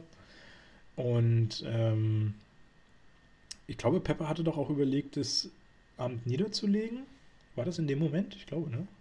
Mm, nee, in dem Moment noch nicht. Später weiß ich gar nicht mehr. Später. Naja, auf jeden Fall, ähm, irgendwann verlässt sie äh, den Raum. Sie ver Ach so, genau, was, was vielleicht noch ein bisschen interessant ist, äh, wie, wie Tony sich ausdrückt. Er verliert beide Kinder mit der Scheidung. Denn ähm, Miss Romanov, die bisher ja seine Assistentin war, wird auf ah. einmal tätig äh, für Pepper Potts und gibt ihr irgendwie alles an Unterstützung und Hilfe. Und das zweite Kind, was er anspricht, ist dann auf einmal Happy, der irgendwo klepp, äh, klopft an der Tür und äh, Fahrer für ähm, Pepper dann auf einmal ist. Und somit hat er weder Happy noch. Naja, weil, weil Happy sie ja auch noch so ein bisschen auf der Geburtstagsparty rettet vor seinen genau. Schießkünsten da oder, oder als es also so einen kleinen Wutausbruch hatte. Oder als sie da gekämpft haben, meinetwegen, um sie in Sicherheit zu bringen, weil es alles außer Kontrolle geraten war. Ja, und scheinbar scheint Happy auch so ein bisschen. Ja, alles stinkig auf ihn. Ja. Und scheinbar scheint Happy auch so ein bisschen eher der, der Firmenfahrer zu sein, quasi, als jetzt so ein persönlicher Fahrer ja, für Tony. Oder halt privater Bodyguard für, für, für die Geschäftsführer. Ja. Vorher war es ja der von Tony Stark. Genau, also das ergibt sich, glaube ich, im dritten Teil dann halt nochmal ein bisschen deutlicher. Äh, also die, zu Tony Stark pflegt er zwar natürlich immer noch eine persönliche Beziehung an, an, sich, wobei die in dem Moment eben nicht mehr rauskommt, aber genau. Das ist so dieser, diese wesentliche Krux in diesem Moment. Und ähm, interessant ist dann eben, dass äh, dort in diesem Büro, warum auch immer, noch irgendwelche äh, alten Sachen von Tony gelagert sind. Ähm, unter anderem eben dieses riesen... Das war ja vorher sein, sein Büro. Ja, so. aber also das... hatte sie sich noch nicht so... Ich glaube, ähm, am Anfang gibt es auch eine Szene, wo Pepper zu ihm in, in seine Garage kommt und sagt, wie konntest du unsere ganzen Kunstwerke ja. verkaufen oder irgendwie spenden. Ich habe zehn Jahre daran gearbeitet das stimmt, ja. und, und, und, und, und du verhökerst die hier. Und wenn ich ein neues Büro habe, will ich eigentlich Kunstwerke daran hängen aber sie hatte gar keine mehr. Ja. Deswegen blieben wahrscheinlich noch die Teile von Tony Stark da, die er vorher im Büro hatte. Okay, das kann aber die waren ja schon, war ja schon ein bisschen eingehüllt in so Leinen ja. oder sowas, dass, dass es bald äh, rausfliegt. Ich habe mir halt nur so gedacht, okay, äh, wenn ich mir angucke, ein Präsidentenwechsel in Amerika geht innerhalb von 24 Stunden eine komplett Renovierung der ganzen Hütte mit äh, Austausch aller Möbel und was nicht allem. Und äh, hier schaffen sie es innerhalb von ein paar Monaten, Wochen nicht, äh, mal die ganzen Sachen da wegzutransportieren und wegzubringen. Äh, aber gut, ist halt nur eine, eine unrelevante Sache. Ähm, auf jeden Fall entdeckt er da in seinen ganzen Sachen äh, eben dieses Modell von seinem Vater, von Howard Stark wieder das Modell, was auch auf den äh, Videos drauf war. Genau. Oder nicht Videos, aber auf den Filmmaterial. Genau, richtig. Ähm, und es irgendwie wird dann halt stutzig, wird neugierig irgendwie auf das Ganze. Und ist doch riesig, das, das Modell. Das ist riesig, bestimmt ja. 4 Meter mal 4 Meter oder 5 Meter mal 5 Meter. Würde ich auch sagen. Was die nächste Szene halt so ein bisschen absurd äh, macht, weil er äh, dann im nächsten Moment zu sehen ist, wie er das Ding zerlegt hat in vier einzelne Teile. Ich habe es mir extra nochmal angeguckt, es waren wirklich nur vier. Ähm, packt die in sein Cabrio, äh, längs nach oben, also erstmal schon wirklich äh, straßenkonform, so wie man natürlich immer unterwegs ist. Das Auto war höher als lang. genau. Und, und, man muss ja auch dazu sagen, diese, dieses Modell hat ja eben diese Unebenheiten. Also da sind ja auch Bäume und was nicht alles mit eigentlich. Muss ja auch wieder auch, nur auch aufgeklebt sein. Ist ja nicht aus einem Guss. Eben. Wenn da mal ein Windstoß kommt. also das war mir auch so ein bisschen. So wie Modelleisenbahn. Ja. Ähm, gut, wir sehen nicht, vielleicht fährt noch ein Auto hinter ihm her, was auch noch. Äh, Teile mit, mit, mit, sich bringt. Ich weiß es nicht, keine Ahnung. Sah ein bisschen seltsam aus auf jeden Vielleicht Fall. Fällt er auch zweimal. Vielleicht er auch zweimal. Könnte auch sein, ja. äh, genau, und das ist auf jeden Fall der äh, Anfangspunkt äh, für eine technische Re Revolution, äh, die er schafft. Denn ähm, in, seinem, in seiner Werkstatt unten baut er das Ganze dann äh, wieder auf, lässt es digitalisieren und zusammen mit Jarvis erforschen die das ganze Konstrukt äh, auf schon echt coole Weise. Also ich muss sagen, äh, ist auch gar nicht mehr so unrealistisch in heutiger Zeit, dass man sowas. Ich weiß gar nicht, ob das, das ist, was sie denn so rausfiltern äh, aus diesem Objekt ist ja wie so ein Molekülbausteine oder irgendwie, wenn man das so, die, die machen ja immer weniger weg oder genau. irgend, irgendwas entsteht ja denn da. Ja, genau, genau. Also, Element. Genau, also im Prinzip äh, findet halt Tony oder, oder hat er einfach das Auge als äh, großer Wissenschaftler dafür, dass da äh, viel mehr drinsteckt. Und der versucht halt alles Unwichtige aus diesem Modell rauszufiltern. Das sind halt Bäume, das sind halt Gehwege, das sind die Eingänge und Ausgänge und sowas. Und das schubst er alles bei, beiseite. Äh, digital alles möglich mit seiner Technik, die er da hat. Und, Quasi äh, ist das wie so eine Formel, die der Vater in dieses, ähm, na, wie heißt es, in dieses Modell, Objekt da rein, genau. Modell ähm, reingearbeitet hat, laut seinem Wissensstand und er erweitert die Formel jetzt äh, oder, oder verändert sie nochmal, indem er mhm. das halt dann so visuell macht und sagt, das lasse ich jetzt mal weg, da mache ich wieder was dazu und dann irgendwann kommt was raus. Nee, nee, das ist ein bisschen anders. Nee? Das, äh, das, ist tatsächlich, wenn man sich das genau anguckt, äh, ist das ja ein, der, der Aufbau eines Atoms dann. Also du hast in der Mitte diesen, ja. diesen Atomkern, diese, diese, diese Weltkugel, die das ja, das, das meine ich mit Molekül. Du hast einen Atomkern und darum hast du dann noch andere Dinge. Und das sieht Genau, aber er fügt da ja nichts so hinzu. Aus. Es ist quasi alles ja schon in diesem Modell enthalten. Er schiebt nur alles naja, aber dann, dann ist es, aber dann ist es mir zu einfach zu sagen, dass der Vater das nicht geschafft hätte. Naja, gut, er konnte es halt nicht technisch umsetzen. Also er hat halt quasi erkannt, okay, hier kann ich ein neues. Ja, aber wie kann der Vater Element dann, wie kann der Vater dann in so ein Modell sowas reinbauen? Also dieses Modell auf der Grundlage bauen, ohne das selber vorher kannst du aber, ich brauche ich brauch doch quasi eine Bedienungsanleitung dazu. Also, nee. wenn ich ein Lego baue, habe ich doch immer so eine Bau, Bauanleitung. Das, das, stimmt, aber es gibt ja auch ganz viele mathematische Probleme oder sowas, wo, wo ganz klar ist, ähm, die können wahrscheinlich irgendwann gelöst werden, aber mit dem Wissen, was wir jetzt haben, können wir die eben noch nicht lösen. Das gibt es in der Physik, das gibt es in der Mathematik. Aber äh, da sind wir ja wieder bei meinem Formelargument, dass es, dass es eigentlich ja wie so, ein, so eine Formel war, wie so ein Riesen Riesenmolekül und er hat dann Teile daraus genommen, um dann ein, also ein, ein richtiges Molekül zu schaffen oder Atom in dem Sinne. Nee, nee, also, also der, der Howard, der hat das schon, der hat das schon äh, gewusst, dass dieses existiert. Also das ist quasi dieser, dieser Standpunkt. So. Er, er, der wusste schon, dass es dieses Atom mehr oder weniger gibt. Genau, er hat das, das wird nie aufgelöst, wie oder so er das rausgekriegt hat, aber er hat schon dieses, äh, dieses neue Atom entdeckt wusste aber nicht, wie er das dann äh, umsetzen kann herstellen, und wirklich herstellen, herstellen kann, ja, wie auch immer produzieren oder was weiß ich kann, genau. Äh, dafür war die Technik, sein, sein Wissen einfach nicht Jetzt ausreichend. Verstehe ich. Jetzt verstehe ich das. Und okay. da das natürlich auch nichts ist, was du irgendwo hier in ein Buch reinschreibst, wo dann jeder nachlesen kann oder so, hat er das halt versteckt in diesem ganzen Modell. Äh, und darauf gehofft, eben auch durch dieses Video-Andeutung, dass äh, Tony das erkennt, weil er davon ausging, dass das eben auch ein brillanter Kopf dann ist und äh, genauso ist es ja dann im Prinzip auch. Dadurch, dass eben die Sachen dann verschwinden, bleiben nachher irgendwann nur noch dieser Atomkern inklusive der äh, ganzen äh, Elektronen, Protonen ähm, äh, existent, auf dessen Basis er zumindest diese Erkenntnis schon mal kriegt. Da gibt es einen ein Stoff, den, äh, den es bisher noch nicht gibt, den noch keiner sonst irgendwo hat. Und dann eben zu dem Punkt kommt, okay, den muss ich jetzt irgendwie synthetisieren. Wie kriege ich das jetzt hin? Und dann äh, anfängt halt äh, rumzubasteln. so ein bisschen, kann man das so sagen. Ähm, Na, der, haut, der, der, baut ja seine ganze Garage um, reißt da Wände ein, zieht da irgendwelche Rohre rein, ja. also, er zerstört quasi alles. Na, Im Prinzip baut er ja so ein, äh, wie heißt das, so ein, so ein Atombeschleuniger, ähm, wo er quasi ein Atom reinpackt. Ja, ähm, genau, bloß halt nur ein bisschen in kleinerer äh, Form, also nicht so wie in, in CERN ist, glaube ich, der große, ne? Ja, im, im Bern, glaube ich, da irgendwo in der nee. CERN ist das, glaube ich, dann. CERN. Achso. Ja, aber, aber das ist trotzdem in, in der Schweiz, glaube ich. In der Schweiz irgendwo. auf jeden Fall, genau. Auf jeden Fall in der Schweiz ist da ja so ein großes Ding. Sowas ungefähr baut er wohl in klein da. Ja, hier im Film heißt es Prisma-Beschleuniger. Das Irgendwie kann so, auch so sein, das, ja. das naja, ist auf jeden Fall ein Prisma halt integriert, genau.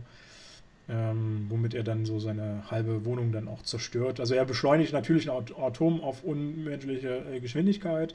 Dadurch äh, schafft er es dann irgendwie, keine Ahnung, ich bin kein Physiker, äh, ich äh, bin da glaube ich. Also irgendwie, wenn ich das richtig verstanden habe, er hat ja quasi den Beschleuniger, ja. der wird für mich wie zu so einem Laser oder zu so einem genau. Strahl dann. Und der hat auf der anderen Seite noch ein Stück Metall in Form eines Dreiecks und, und der Laser trifft dann auf das Dreieck und dann, bumm, ja. hast du dein neues Element. Wie auch immer das dann alles funktioniert, das ist dann, glaube ich, zu hoch für unser Wissen letztendlich. Äh, interessant ist dabei, dass er da seine halbe Einrichtung noch mit zerlegt mit diesem Art Laserstrahl. Und ne, noch spannender dabei ist, dass so ziemlich alles halt zerschnitten wird, außer die Kabel, die da an der Wand hochgehen. Das ist das Einzige, was heile bleibt. Warum auch immer.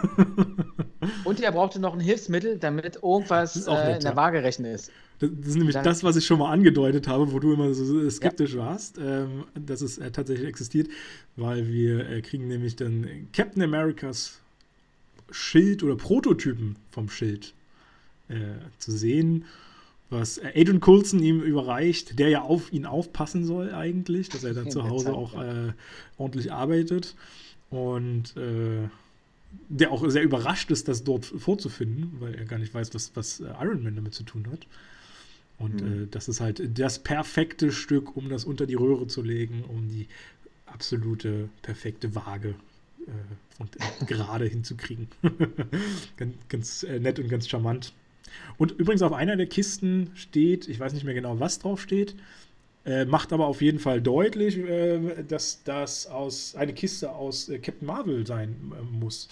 wie gesagt, ich weiß nicht mehr, irgendein so Projekt, ein Projektname steht da drauf. Und äh, der macht das, äh, der, der zieht den Vergleich zu Captain Marvel. Ich weiß jetzt nicht, ah, wo, nicht, welche Technik er da jetzt daher hergeholt hat aus Captain Marvel von, oder von der Base oder keine Ahnung was, aber naja, gut, ist ja auch, auch wurscht, glaube ich. Äh, genau, Coulson, so als kleiner Nebensatz, äh, verabschiedet sich mehr oder weniger noch und sagt, er muss nach New Mexico gehen. Ähm, und, und äh, dass er jetzt wieder so auf sich selbst gestellt ist, während Iron Man eben mit dem neuen Element. Es kriegt gar keinen Namen in dem Film, oder? Nö, ich habe auch die ganze Zeit gedacht, da kommt noch was raus. Würde aber nö. Würde er eigentlich auch nochmal nachschlagen. Aber, hm, naja. Genau. Nee, nee, da, da gibt es auch keinen Namen. Naja, und mit dem neuen Element äh, schafft er es tatsächlich, äh, seinen Reaktor, den er da drin hat, neu, mit, mit neuer Energie zu füllen ohne eben auf Palladium angewiesen zu sein. Ähm, und das äh, hat wohl so viel Energie offenbar, dass es den Magneten irgendwie so aktiv stellt, dass irgendwie gefühlt alles Gift aus seinem Körper rausgezogen wird. Äh, wird gar nicht so richtig erklärt, wie das dann. Ja, das verstehe ich auch nicht. Eigentlich müsste die ja ganz normal abklingen. Eben. Die Vergiftung. So wie sie gekommen ist in den Schüben, so ähnlich, vielleicht ein bisschen schneller. Müsste ja abgebaut werden vom Körper. Hätte ich eigentlich auch gesagt, aber pff, ja, okay, keine Ahnung. Ja, die wollten wahrscheinlich damit nochmal so symbolisieren, jetzt hat er was Neues und es funktioniert auch gegen seine äh, Vergiftung. Ja. Ähm, ja, damit legt er auch äh, dann gleich richtig los, wie halt Iron Man äh, so ist oder wie Tony Stark so ist. Nicht erst abwarten und testen, ob alles ordentlich funktioniert. Gleich einsetzen, loslegen. Äh, und er muss ja, glaube ich, auch los, weil ähm, er, er, die Erkenntnis gezogen hat, dass bei äh, der Expo was los ist, ne? Wenn ich mich jetzt so, wir müssen vorher noch einen kurzen, kurzen Sprung zurück machen, weil ja äh, War Machine ist ja unterwegs, ist ja weggeflogen. Ja. Der ist ja wohin geflogen? In der, Zwischenzeit? Ist, ach genau, der ist ja zur Army geflogen, zu seiner Station quasi, wo er, wo er arbeitet. Und hat den äh, War Machine Anzug eben äh, präsentiert ähm, und quasi jetzt eben der Regierung in, in, der Form oder der Armee übergeben, damit sie eben dieser Anzug eben eingesetzt werden kann. Und äh, mhm. dazu kommt dann ein äh, gewisser Herr Hammer, den wir ja schon mehrfach hatten, der dann äh, das ganze, ähm, die ganze Rüstung modifizieren soll. Äh, auch eine ganz nette Szene. Es werden einige Waffen vorgestellt, äh, mit den skurrilsten Namen zum Teil. Und äh, dann kommt halt die schöne Frage, und was soll ich jetzt davon einbauen? Alles. und auch so dachte, okay, Iron heißt Man. Nicht, heißt, nicht die, heißt nicht die letzte Waffe, die ultimative mehr oder weniger, diese kleine Mini-Raketending, Der Witwenmacher oder so? Äh, Weiß die, ich nicht. Die War das, Ex-Frau. war das die, Die die Ex-Frau. Auf, auf die wollte ich tatsächlich später nochmal zu äh, kommen. Ach so, okay. äh, sprechen, kommt, kommt nochmal ganz kurz dann. Äh, die wird nochmal interessant im Film. Äh, müssen jetzt auch so ein bisschen mal. so, warum will er zur Expo? Weil er einen Anruf bekommt in seiner Garage, nachdem er quasi das neue Element erschaffen hat und es ihm wieder prächtig geht. Ach, stimmt, von genau. Äh, von, äh, wie heißt er denn? Ivan. Ivan Vanko ruft an und sagt, wieder. ich bin noch da. Ja. Und ähm, Und äh, Iron Man. lockt ihn dann zur, zur Expo. Genau, kann sich relativ schnell denken, wo er ist. Ähm, versucht ihn auch zu orten, aber das schafft er nicht so ganz. Und äh, ja, genau, lockt ihn zur Expo, wo gerade Justin Hammer seine mega geilen neuen Drohnen vorstellt, äh, die, was auch vorher schon mal im Film äh, kurz gezeigt wurde, nicht so ganz eigentlich seinem, seinem Willen entsprechen, weil sie eben nicht bemannt Naja, sind. der, die Kampfanzüge wurden ja von Ivan Venko umgebaut. Da, soll, da ist jetzt kein Mensch mehr drin, sondern halt, das wurde irgendwie automatisiert zu einer Drohne. Genau, richtig, dass sie eben äh, gesteuert werden können und nicht mehr von einer Person geführt werden. Aber dafür haben sie ja jetzt War Machine. Ähm, das wird auch so vorgestellt, dass ähm, schon, also im Prinzip werden die ganzen Drohnen vorgestellt. Es gibt eine für die Army, es gibt eine für die Navy und was war das noch? Ich stecke da immer nicht durch bei diesem Ar- Army-Konstrukt von Amerika. Es gab eine zu, zu Luft, zu Wasser und zu Land. Ja, quasi. So kann, so kann man so. sagen, genau. Oder, Ähm, oder, ja. Ja, ja, das, das trifft schon ganz gut. Ähm, und äh, ja, genau, Hammer, Hammer, Hammer kommt auf die Bühne, um die zu präsentieren mit einem äh, sehr seltsamen Tanz, den er auch komplett selber improvisiert hat. Äh, ist auch, glaube ich, eine Anspielung auf irgendeinen äh, anderen Film und soll so ein bisschen auch daran erinnern. Also hier der C CI, äh, CEO von Microsoft macht das wohl auch immer, wenn er irgendwas präsentiert oder sowas. Kommt er wohl Mhm. sehr locker, easy auf den Tan äh, tanzend auf die Bühne und versucht das alles so ein bisschen äh, locker zu halten. Ja, ja, genau. Und daran sollte das wohl so ein bisschen ähm, angelehnt sein. Und äh, genau, präsentiert das Ganze und präsentiert eben auch den komplett neu ausgerüsteten und perfektionierten War Machine, der dann aus dem Boden hochgefahren kommt. Äh, alle sind begeistert, außer Pepper Potts, die schon sehr stutzig guckt, warum denn auch immer Rhodey da auf der äh, vorne Mhm. steht. Und, äh, Ein dieser Verräter. Warum, dieser warum macht Verräter. er das eigentlich? Warum hat er, warum, hat er, warum hat er den Anzug eigentlich zum Militär gebracht? Das wollte Iron Man nie. Ja, und genau das ist ja das im Prinzip, was ich meine, wo ich dann so denke, hm, ist das wirklich eine Freundschaft? Wobei natürlich ja auch der Bruch gerade vorher eben existierte zwischen den beiden. Äh, Ich er- glaube, er war jetzt, er hat's einfach gemacht, um Tony zu schützen. Weil das Militär hätte, glaube ich, nicht länger gewartet, um sich den Anzug selber zu holen und hätte dann gesehen, wie es um Tony eigentlich bestellt ist. ja, Und wäre vielleicht nochmal in den Kampf selber gezogen, um sich die Waffe anzueignen. Und er so als, wie soll ich sagen, so als Hilfemittel, passt mal auf, ich gebe euch hier schon mal einen Anzug und dann habt ihr erstmal was, aber lasst Tony in Ruhe. Ja, ja, ja, also Überbrückung könnte man das so sagen. Eine Weil- andere Erklärung habe ich nicht, warum der dann das so freiwillig dahin hingibt. Oder er war wirklich wütend auf ihn Naja, sagt, also pass mal auf, okay. Letztendlich Jetzt- ist er natürlich auch immer noch im Herzen ein Army-Typ, der sein Leben lang dafür gedient hat und sein, seine Arbeit da gemacht hat. Äh, und das, deswegen kam ja vorhin, wie gesagt, auch so ein bisschen die Frage, ist das eher eine professionelle oder eine, eine, eine lockere, coole Arbeitsbeziehung oder ist das eine Freundschaft wirklich? Äh, und ich glaube halt, dieser Bruch, äh, den sie dann hatten, so ein bisschen miteinander, der hat quasi einfach so dafür gesorgt, Ja, er hat sich, er hat sich, glaube ich, auch gewundert. Da gab es eine Szene, als der Hammer dann auftaucht und sich den Anzug angucken will. Oder, oder davon hörte, dass Hammer sich den angucken will, war, hat er schon gestutzt und dachte sich, scheiße. Jetzt Ja. gebe ich es ja eigentlich dem, dem ich es nicht geben Assi, wollte. ja. Militär ist vielleicht noch neutral, aber Hammer, ja, okay.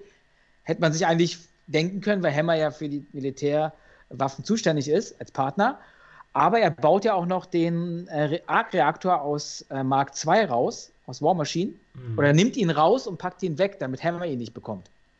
ja, das, ja, ja, stimmt. Oh, siehst du das mir? Um, ja. um nicht alles quasi denen in die, in die, in die, in die Finger zu geben. Und den setzt er dann wahrscheinlich, also das sehen wir nicht, aber den setzt er wahrscheinlich dann erst ein, wenn er den quasi Später- angezogen bekommt. Oder als, als er den, genau, als er den neuen Anzug dann quasi. das macht natürlich, siehst du, diese Verbindung habe ich nie gezogen bisher, aber das macht natürlich Sinn, dass den äh, Hammer nicht in die Hand kriegen soll, einfach.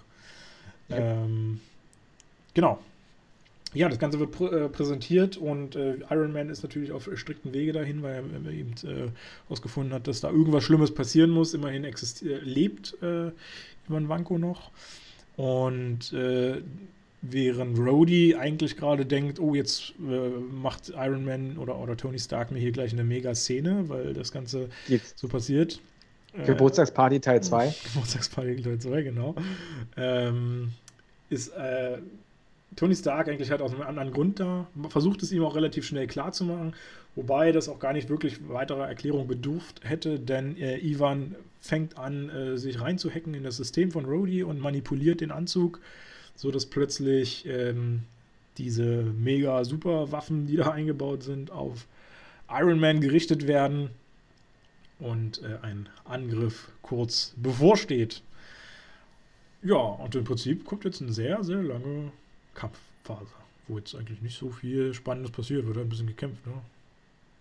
Ja, aber optisch toll, toll gemacht. Ja, so ein paar nette Momente. Über das ganze, ganze, ganze, also über das ganze Expo-Gelände geht es ja dann. Genau. Also sie versuchen ja auch immer so ein bisschen. Die Leute, Leute fliehen, das genau. ganze Expo-Gelände wird ja auch geräumt, mehr oder weniger. Also Und dann halt, ja, diese, diese Kämpfe, die man halt kennt. Ja, genau. Sie versuchen immer so ein bisschen Wert auf so kleinere Szenen auch zu legen, wie das ist irgendwie so ein Parkplatz, wo sie drüber fliegen, äh, wo dann dieser Überschall quasi dafür sorgt, dass sie, ah. die, die, Autos hm. alle die Alarmanlage anspringen und so. Das sind alles Szenen, die der Film nicht braucht, aber die irgendwie so ein bisschen den Charme ausmachen. Oder ein kleines Kind, was eine Ironman-Maske aufhat, vor einer Drohne steht und die denkt, okay, das ist äh, jetzt Iron Man, ich muss den angreifen. Dann kommt Iron Man, knallt die Drohne weg und sagt zu dem Kleinen, hast du gut gemacht. Sehr schön, dass du das Irgendwie ansprichst. So. Äh, auf ja. den wäre ich nämlich eben jetzt auch, äh, auch noch zu äh, sprechen gekommen. Denn äh, kannst du dir vielleicht vorstellen, wer das sein könnte? Ja, das ist Peter Parker. Ja, genau, quasi. Sehr gut.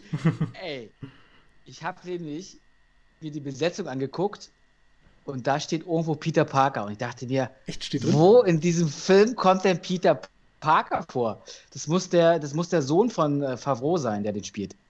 Ja, das, diese Rolle. Das, das weiß ich jetzt gar nicht. Okay. Also der heißt Max Favreau, also wie der, wie der, wie der ähm, mhm. Regisseur. Und ich wusste halt nicht, wo taucht denn da ein Peter Parker auf? Aber das muss es da dann. Hat sich eins und eins zusammengefügt. Richtig. Also das wurde auch mehr oder weniger erst nachträglich bekannt gegeben, weil äh, Peter Parker, können wir ja schon mal sagen, ist halt eine, äh, ist ja die Verkörperung von Spider-Man. Und ähm, zu der Zeit, als der Film eben gemacht wurde, hatte Marvel die Rechte immer noch an Sony verkauft für, äh, für die Spider-Man-Filme. Die haben sich ja, glaube ich, 2017 oder so oder 18 dann irgendwann geeinigt, äh, gemeinsame Sache dann zu machen. Und mehr oder weniger in dem Zuge hat dann Tom Holland irgendwann auch ähm, veröffentlicht, der ja den, den Spider-Man dann verkörpert hat, äh, dass das wohl äh, eben Peter Parker schon gewesen sein soll ah. oder Spider-Man gewesen sein soll. Und das passt halt auch vom, vom zeitlichen äh, Gefüge so ein bisschen ungefähr. Also das war ja ungefähr zehn Jahre vor, vor Spider-Man und der ist ja, glaube ich, im, im ersten Spider-Man auch so 17 oder so. 17, mm. 18 so in dem Dreh. Ähm, und das passt ungefähr vom, vom zeitlichen Gefüge, dass der in dem Alter dann da äh, mit auf dem Ding war. So ein kleines nettes Gimmick, äh, was einem halt ewig nie bekannt war. Tatsächlich. Habe ich auch erst in der, in der Nachforschung jetzt ausgefunden. Ähm, genau, ja, wie gesagt, so ein paar kleine, kleine nette Szenen sind da drin. Und dann kommt es halt zu dem finalen äh, Endkampf in so einem Art kleinen Park dort äh, auf dem Gelände ähm, wo War Machine ähm, erstmal natürlich noch so ein bisschen mit Iron Man fightet, äh, weil er ja immer noch manipuliert ist von der, äh, von, von der Technik.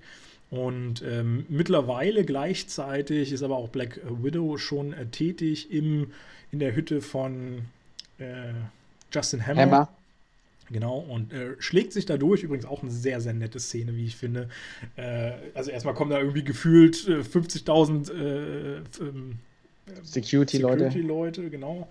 Äh, die sie alle platt macht und äh, gleichzeitig eben Happy ähm, auch versucht, sich mit durchzuschlagen und in der ganzen Zeit, wo sie die alle platt macht, kämpft er mit einem einzigen und ist super stolz eigentlich auf sich, dass er den da fertig gemacht hat und, und wundert sich so wie eine Frau, kann, hä, die ist besser als ich, die, hä? Der versteht das überhaupt nicht mehr, die Welt. mhm. äh, ganz süß, ganz charmant. Und äh, ja, dann äh, Vanko ist verschwunden mittlerweile. Äh, Black Widow setzt sich da an die Rechner, wo eben Vanko seine, seine ganze Technik da zusammengebastelt hat und äh, versucht eben dann Rhodey zu rebooten, neu zu starten, wieder auf Null zu setzen und zu Iron Mans Freund zu machen. Wie auch immer. ja, damit kommt es zum finalen Fight. Ähm, ähm, War Machine ist wieder normal, Iron Man ist äh, wieder normal. Beide versuchen auszutüfteln, wie sie gegen diese ganzen Drohnen, die immer noch äh, sie verfolgen, anzukommen. Äh, also wie, wie, sie da ankommen. Versuchen da irgendwie Plan aufzustellen, warum auch immer. sind ja nun beide ordentlich ausgerüstet. Und ähm, nachdem sie alle Drohnen dann doch irgendwie vernichtet haben, taucht dann nochmal wer auf? Whiplash. Whiplash, genau. Diesmal in einem Komplettanzug. Ne, warte mal. Doch, war ein ja, Komplettanzug. Ich glaube, glaube ja, der, der, hat sogar Helm auf. Ja, stimmt, genau. Sieht ein recht gutes, fertiges Imitat, äh, wenn auch natürlich komplett anders aussehend, äh, von den Ironman-Anzügen. Oder, ähm, und äh, durchaus sehenswert von der Qualität. Wobei ich dann letztendlich sagen muss, äh, also natürlich, klar, was jetzt kommt, die müssen natürlich gegeneinander fighten. Ähm, und der hat wieder Peitschen dabei, wenn ich das richtig. Genau, er hat wieder seine Peitschen dabei, da steht er ja drauf. Also ein, Up ein Update gemacht. Genau. Am vorherigen Anzug. Ja, und die beiden haben es auch nicht leicht, gegen ihn anzukommen. Äh, es, äh, äh, es, so, oder es sind schon so einige Schwierigkeiten. Und es ist mir dann aber auch noch ein bisschen zu simpel. Also er hat sie dann irgendwie in seinen Peitschengriff sozusagen, hat beide dann irgendwann gefasst, um, so am Hals, glaube ich, ist, legt sich die Peitsche, Peitsche dann um die beiden jeweils drumherum.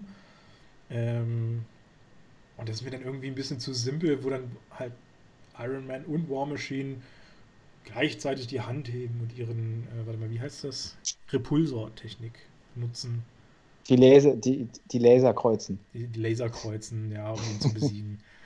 ja, das ist mir so ein bisschen, boah, pff, ich weiß nicht. Also dafür haben sie. Ja, weil, da, weil dann an dem Punkt, wo die sich treffen, ja, so ein großes Energiefeld ist. Druckwelle aber, entsteht. Aber dafür haben sie ihn halt einfach zu groß eingeführt, den Ivan Vanko, äh, finde ich. Also dadurch, dass er immer mehr seine Technik gesteigert hat zu immer, zu immer besserer Qualität, war mir das dann eigentlich ein bisschen zu wenig, äh, um, um ihn dann wirklich mhm. zu bekämpfen. Aber naja, gut. Ähm, und er ist tatsächlich in diesem Moment nicht tot. Ähm, aber es kommt jetzt erstmal noch so, so ein anderer Moment, denn plötzlich fangen, äh, passiert was mit den Drohnen, die drumherum liegen? Ja, die gehen hoch mit dem Timer. Das merkt man auch richtig. Das sagt er, glaube ich, auch nochmal. Bevor ich hier irgendwie abtrete, genau. der Ivan oder so, dann habe ich noch eine Überraschung für euch. Genau, richtig. Ja, fangen rot an zu blinken. Es ist naheliegend, dass sie explodieren. Ähm, Tony muss äh, seine Freundin Pepper retten, die natürlich immer noch dort als äh, quasi Chefin von dem ganzen Event, äh, von der Expo äh, tätig ist, dort in der Nähe ist von diesen ganzen Drohnen. Äh, macht schnell, schnell, rettet sie auf ein, ähm, auf ein Dach von einem Gebäude, in dem John Favreau groß geworden ist. Äh, das, ist, mhm. das war seine Kindheitsstube quasi, diese Hütte. ja, warum auch immer das interessant sein könnte, aber es ist einfach so. und hat er sich nochmal verewigen. Hat er, genau, genau. ja, dann rundherum großes Feuerwerk und was eigentlich dann passieren sollte, wurde dann nochmal geändert und rausgeschnitten. Denn ähm, während natürlich Iron Man und, äh, oder beziehungsweise Tony Stark und äh, Pepper Potts sich versöhnen auf dem Dach ähm, und ihre Liebelei freien Lauf lassen, sollte eigentlich auch auf diesem Dach Ivan Vanko nochmal äh, auftauchen. Das haben sie letztendlich rausgeschnitten. Äh, und äh, ursprünglich sollte er nämlich dort dann von Colonel Rhodes äh, getötet werden. Ähm, auf dem Dach. Und das haben sie aber halt, wie gesagt, rausgeschnitten und rausgelassen, weil eben die Idee existierte, ihn doch nochmal in einem anderen Film auftauchen zu lassen. Das funktioniert natürlich, funktioniert natürlich besser, wenn er noch lebt. ähm, Übrigens, äh, ach so, genau, da, da, siehst du, da wollte ich ja die Ex-Frau eigentlich nochmal ansprechen. Die habe ich jetzt ein bisschen übergangen. Ah, stimmt. Weil äh, in dem finalen Fight äh, will Rhodey erstmal zeigen, was er drauf hat mit seiner geilen Technik. Und holt die Ex-Frau raus, äh, die, die Superwaffe, die ja super witzig erstmal ist, weil sie halt so klein ist und das ist so ein bisschen, glaube ich, auch eine Hommage an diese komische Waffe, die er, äh, die Iron Man im ersten Teil hatte, wo er einen Panzer mit zerstört hat. Erinnerst du dich? Ah, ja, ja, so eine Mini-Rakete. Genau. Und ich finde das ja immer ganz cool, wenn so eine ganz kleine Waffe dann so einen Mega-Effekt hat. Hier war es genau andersrum. Hier so eine ganz kleine Waffe, so ein super Dreckseffekt. weil sie hat überhaupt gar nichts gebracht. Die ist komplett abgeschmiert. Funktioniert nicht mal. Funktioniert überhaupt nicht. Äh, das ist die Ex, äh, die Ex-Frau, genau. Ähm, fand ich ganz äh, nett. Ja. Das, äh, ja, dann sind alle happy, alle glücklich. Äh, Rudi. Ähm, ich glaube, in dem Moment oben auf dem Dach sagt sie ihm eigentlich: Pass mal auf, ich mache das alles nicht mehr mit, es wird mir zu viel, ich trete zurück und dann küssen sie sich. Stimmt, in dem dann Moment küssen war sie das. sich. Ja. Ihre Liebelei sitzt freien, es ist freien Laufes und sie bleibt natürlich im Job. Kann man ja schon. Kann man ja schon mal sagen. Ja, ich weiß gar nicht, ob das ein Spoiler ist oder ob das nochmal gesagt wurde, aber im Prinzip bleibt es ja so. Ähm, und dann gibt es eigentlich nur noch eine finale Szene, als Fury nochmal auftaucht. Und Genau. äh, Tony Stark ihm gegenüber sitzt und äh, doch mal nochmal so auf diese Avenger-Initiative schielt. Ähm, also Wo treffen die sich? Treffen die sich bei Shield oder wo sind sie da? Oh, das weiß ich gar nicht. Aber es sieht ja so ein bisschen aus wie irgendein Büro von, äh, von Büro. ihm. Und, und, da, und, ich habe ja am Anfang gesagt, da gibt es im Hintergrund äh, so Monitore, Bildschirme und da ist dann die Szene von Hulk drauf. Ach, In dieser, in dieser Abspannszene. da muss ich echt nochmal gucken. Und da sollen, und da sollen auch noch ähm, auf anderen Monitoren irgendwas über Thor zu sehen sein und Captain America. ah, okay. Irgendwas angespielt worden sein. Die sind Und, und irgendeine Karte von Afrika, was schon Richtung Black Panther geht. Davon habe ich auch gehört, ja, dass die drin sein soll. Äh, habe ich jetzt nicht so drauf geachtet, aber genau, die zeichnet wohl den Bereich ein. Und Mhm. ähm, ja, Tony, Tony will natürlich der Avenger-Initiative irgendwie dann doch, ist neugierig, will der beitreten. Aber so richtig will Fury nicht mehr. Er hat irgendwie den Charakter, äh, also diese Persönlichkeit Tony Stark, äh, als ein, ein Mensch identifiziert, der jetzt nicht gerade förderlich, glaube ich, für das äh, ganze Team sein könnte. Und würde ihn lieber nur als Berater einstellen, wo er dann daraufhin einen ganz netten Satz sagt, äh, das übersteigt ihr Budget. da ist mir sofort ein sehr lieber Politiker eingefallen hier in Deutschland. wer, wer, wer könnte denn das Budget gerne mal ausreizen? Ach so. Das Budget ausreizen, der Verkehrsminister?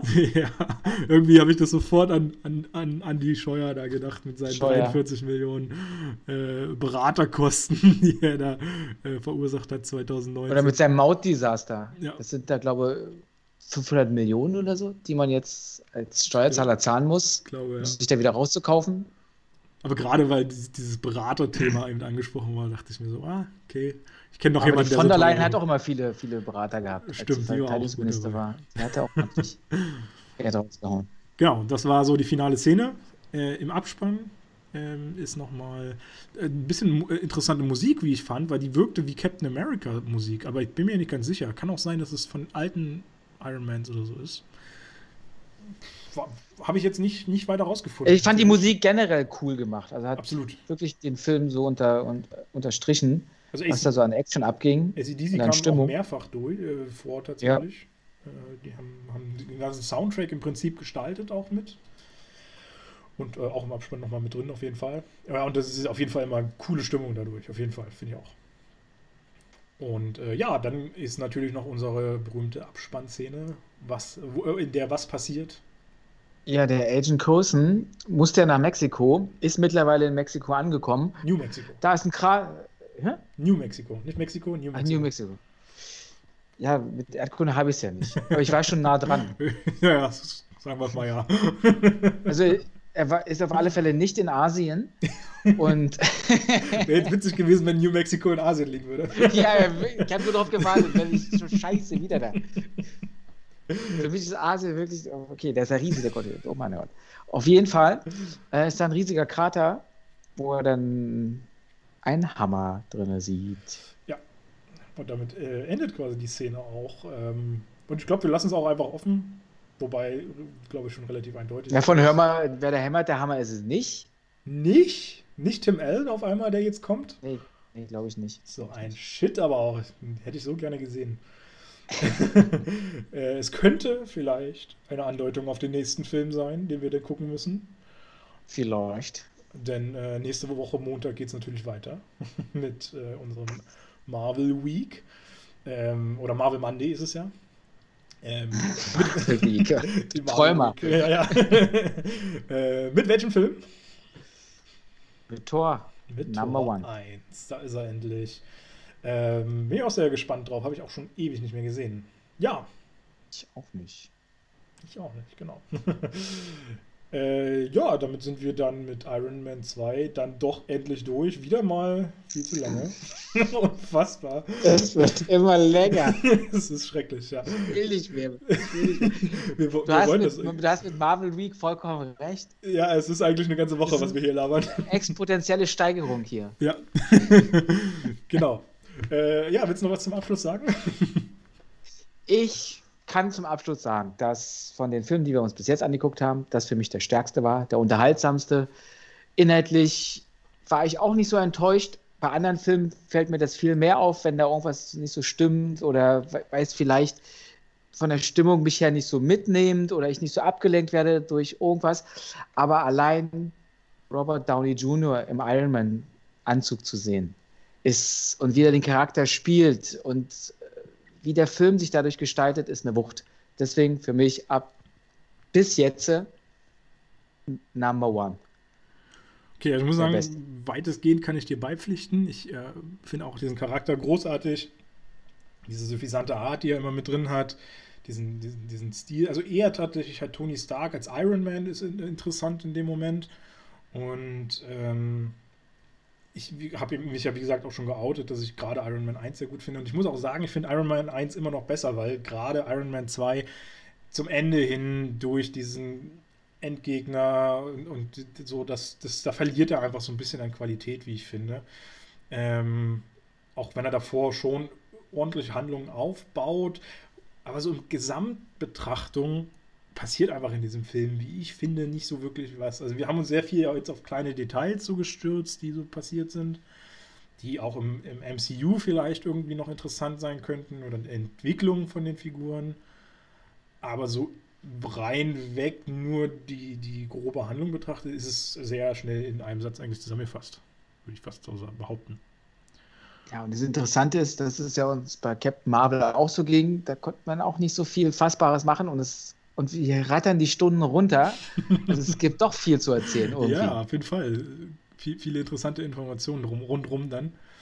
Ähm, deswegen, also es ist durchaus auch ein guter Film. Ich war schon auch grundsätzlich natürlich zufrieden äh, und, und gucke mir den immer wieder gerne an, aber es ist nicht mein Highlight. Also Iron Man 1 bleibt bisher, glaube ich, immer, ja, bleibt noch an meiner Spitze bisher. Ähm, vielleicht nicht gefolgt von dem zweiten, aber ähm, ja. Genau, ja, so viel zu äh, Iron Man 2. Es, äh, ich denke, es freut uns sehr, dass ihr wieder äh, alle fleißig zugehört habt, das durchgestanden habt mit uns, so lange äh, mitzuhören, wenn ihr das denn durchgestanden habt.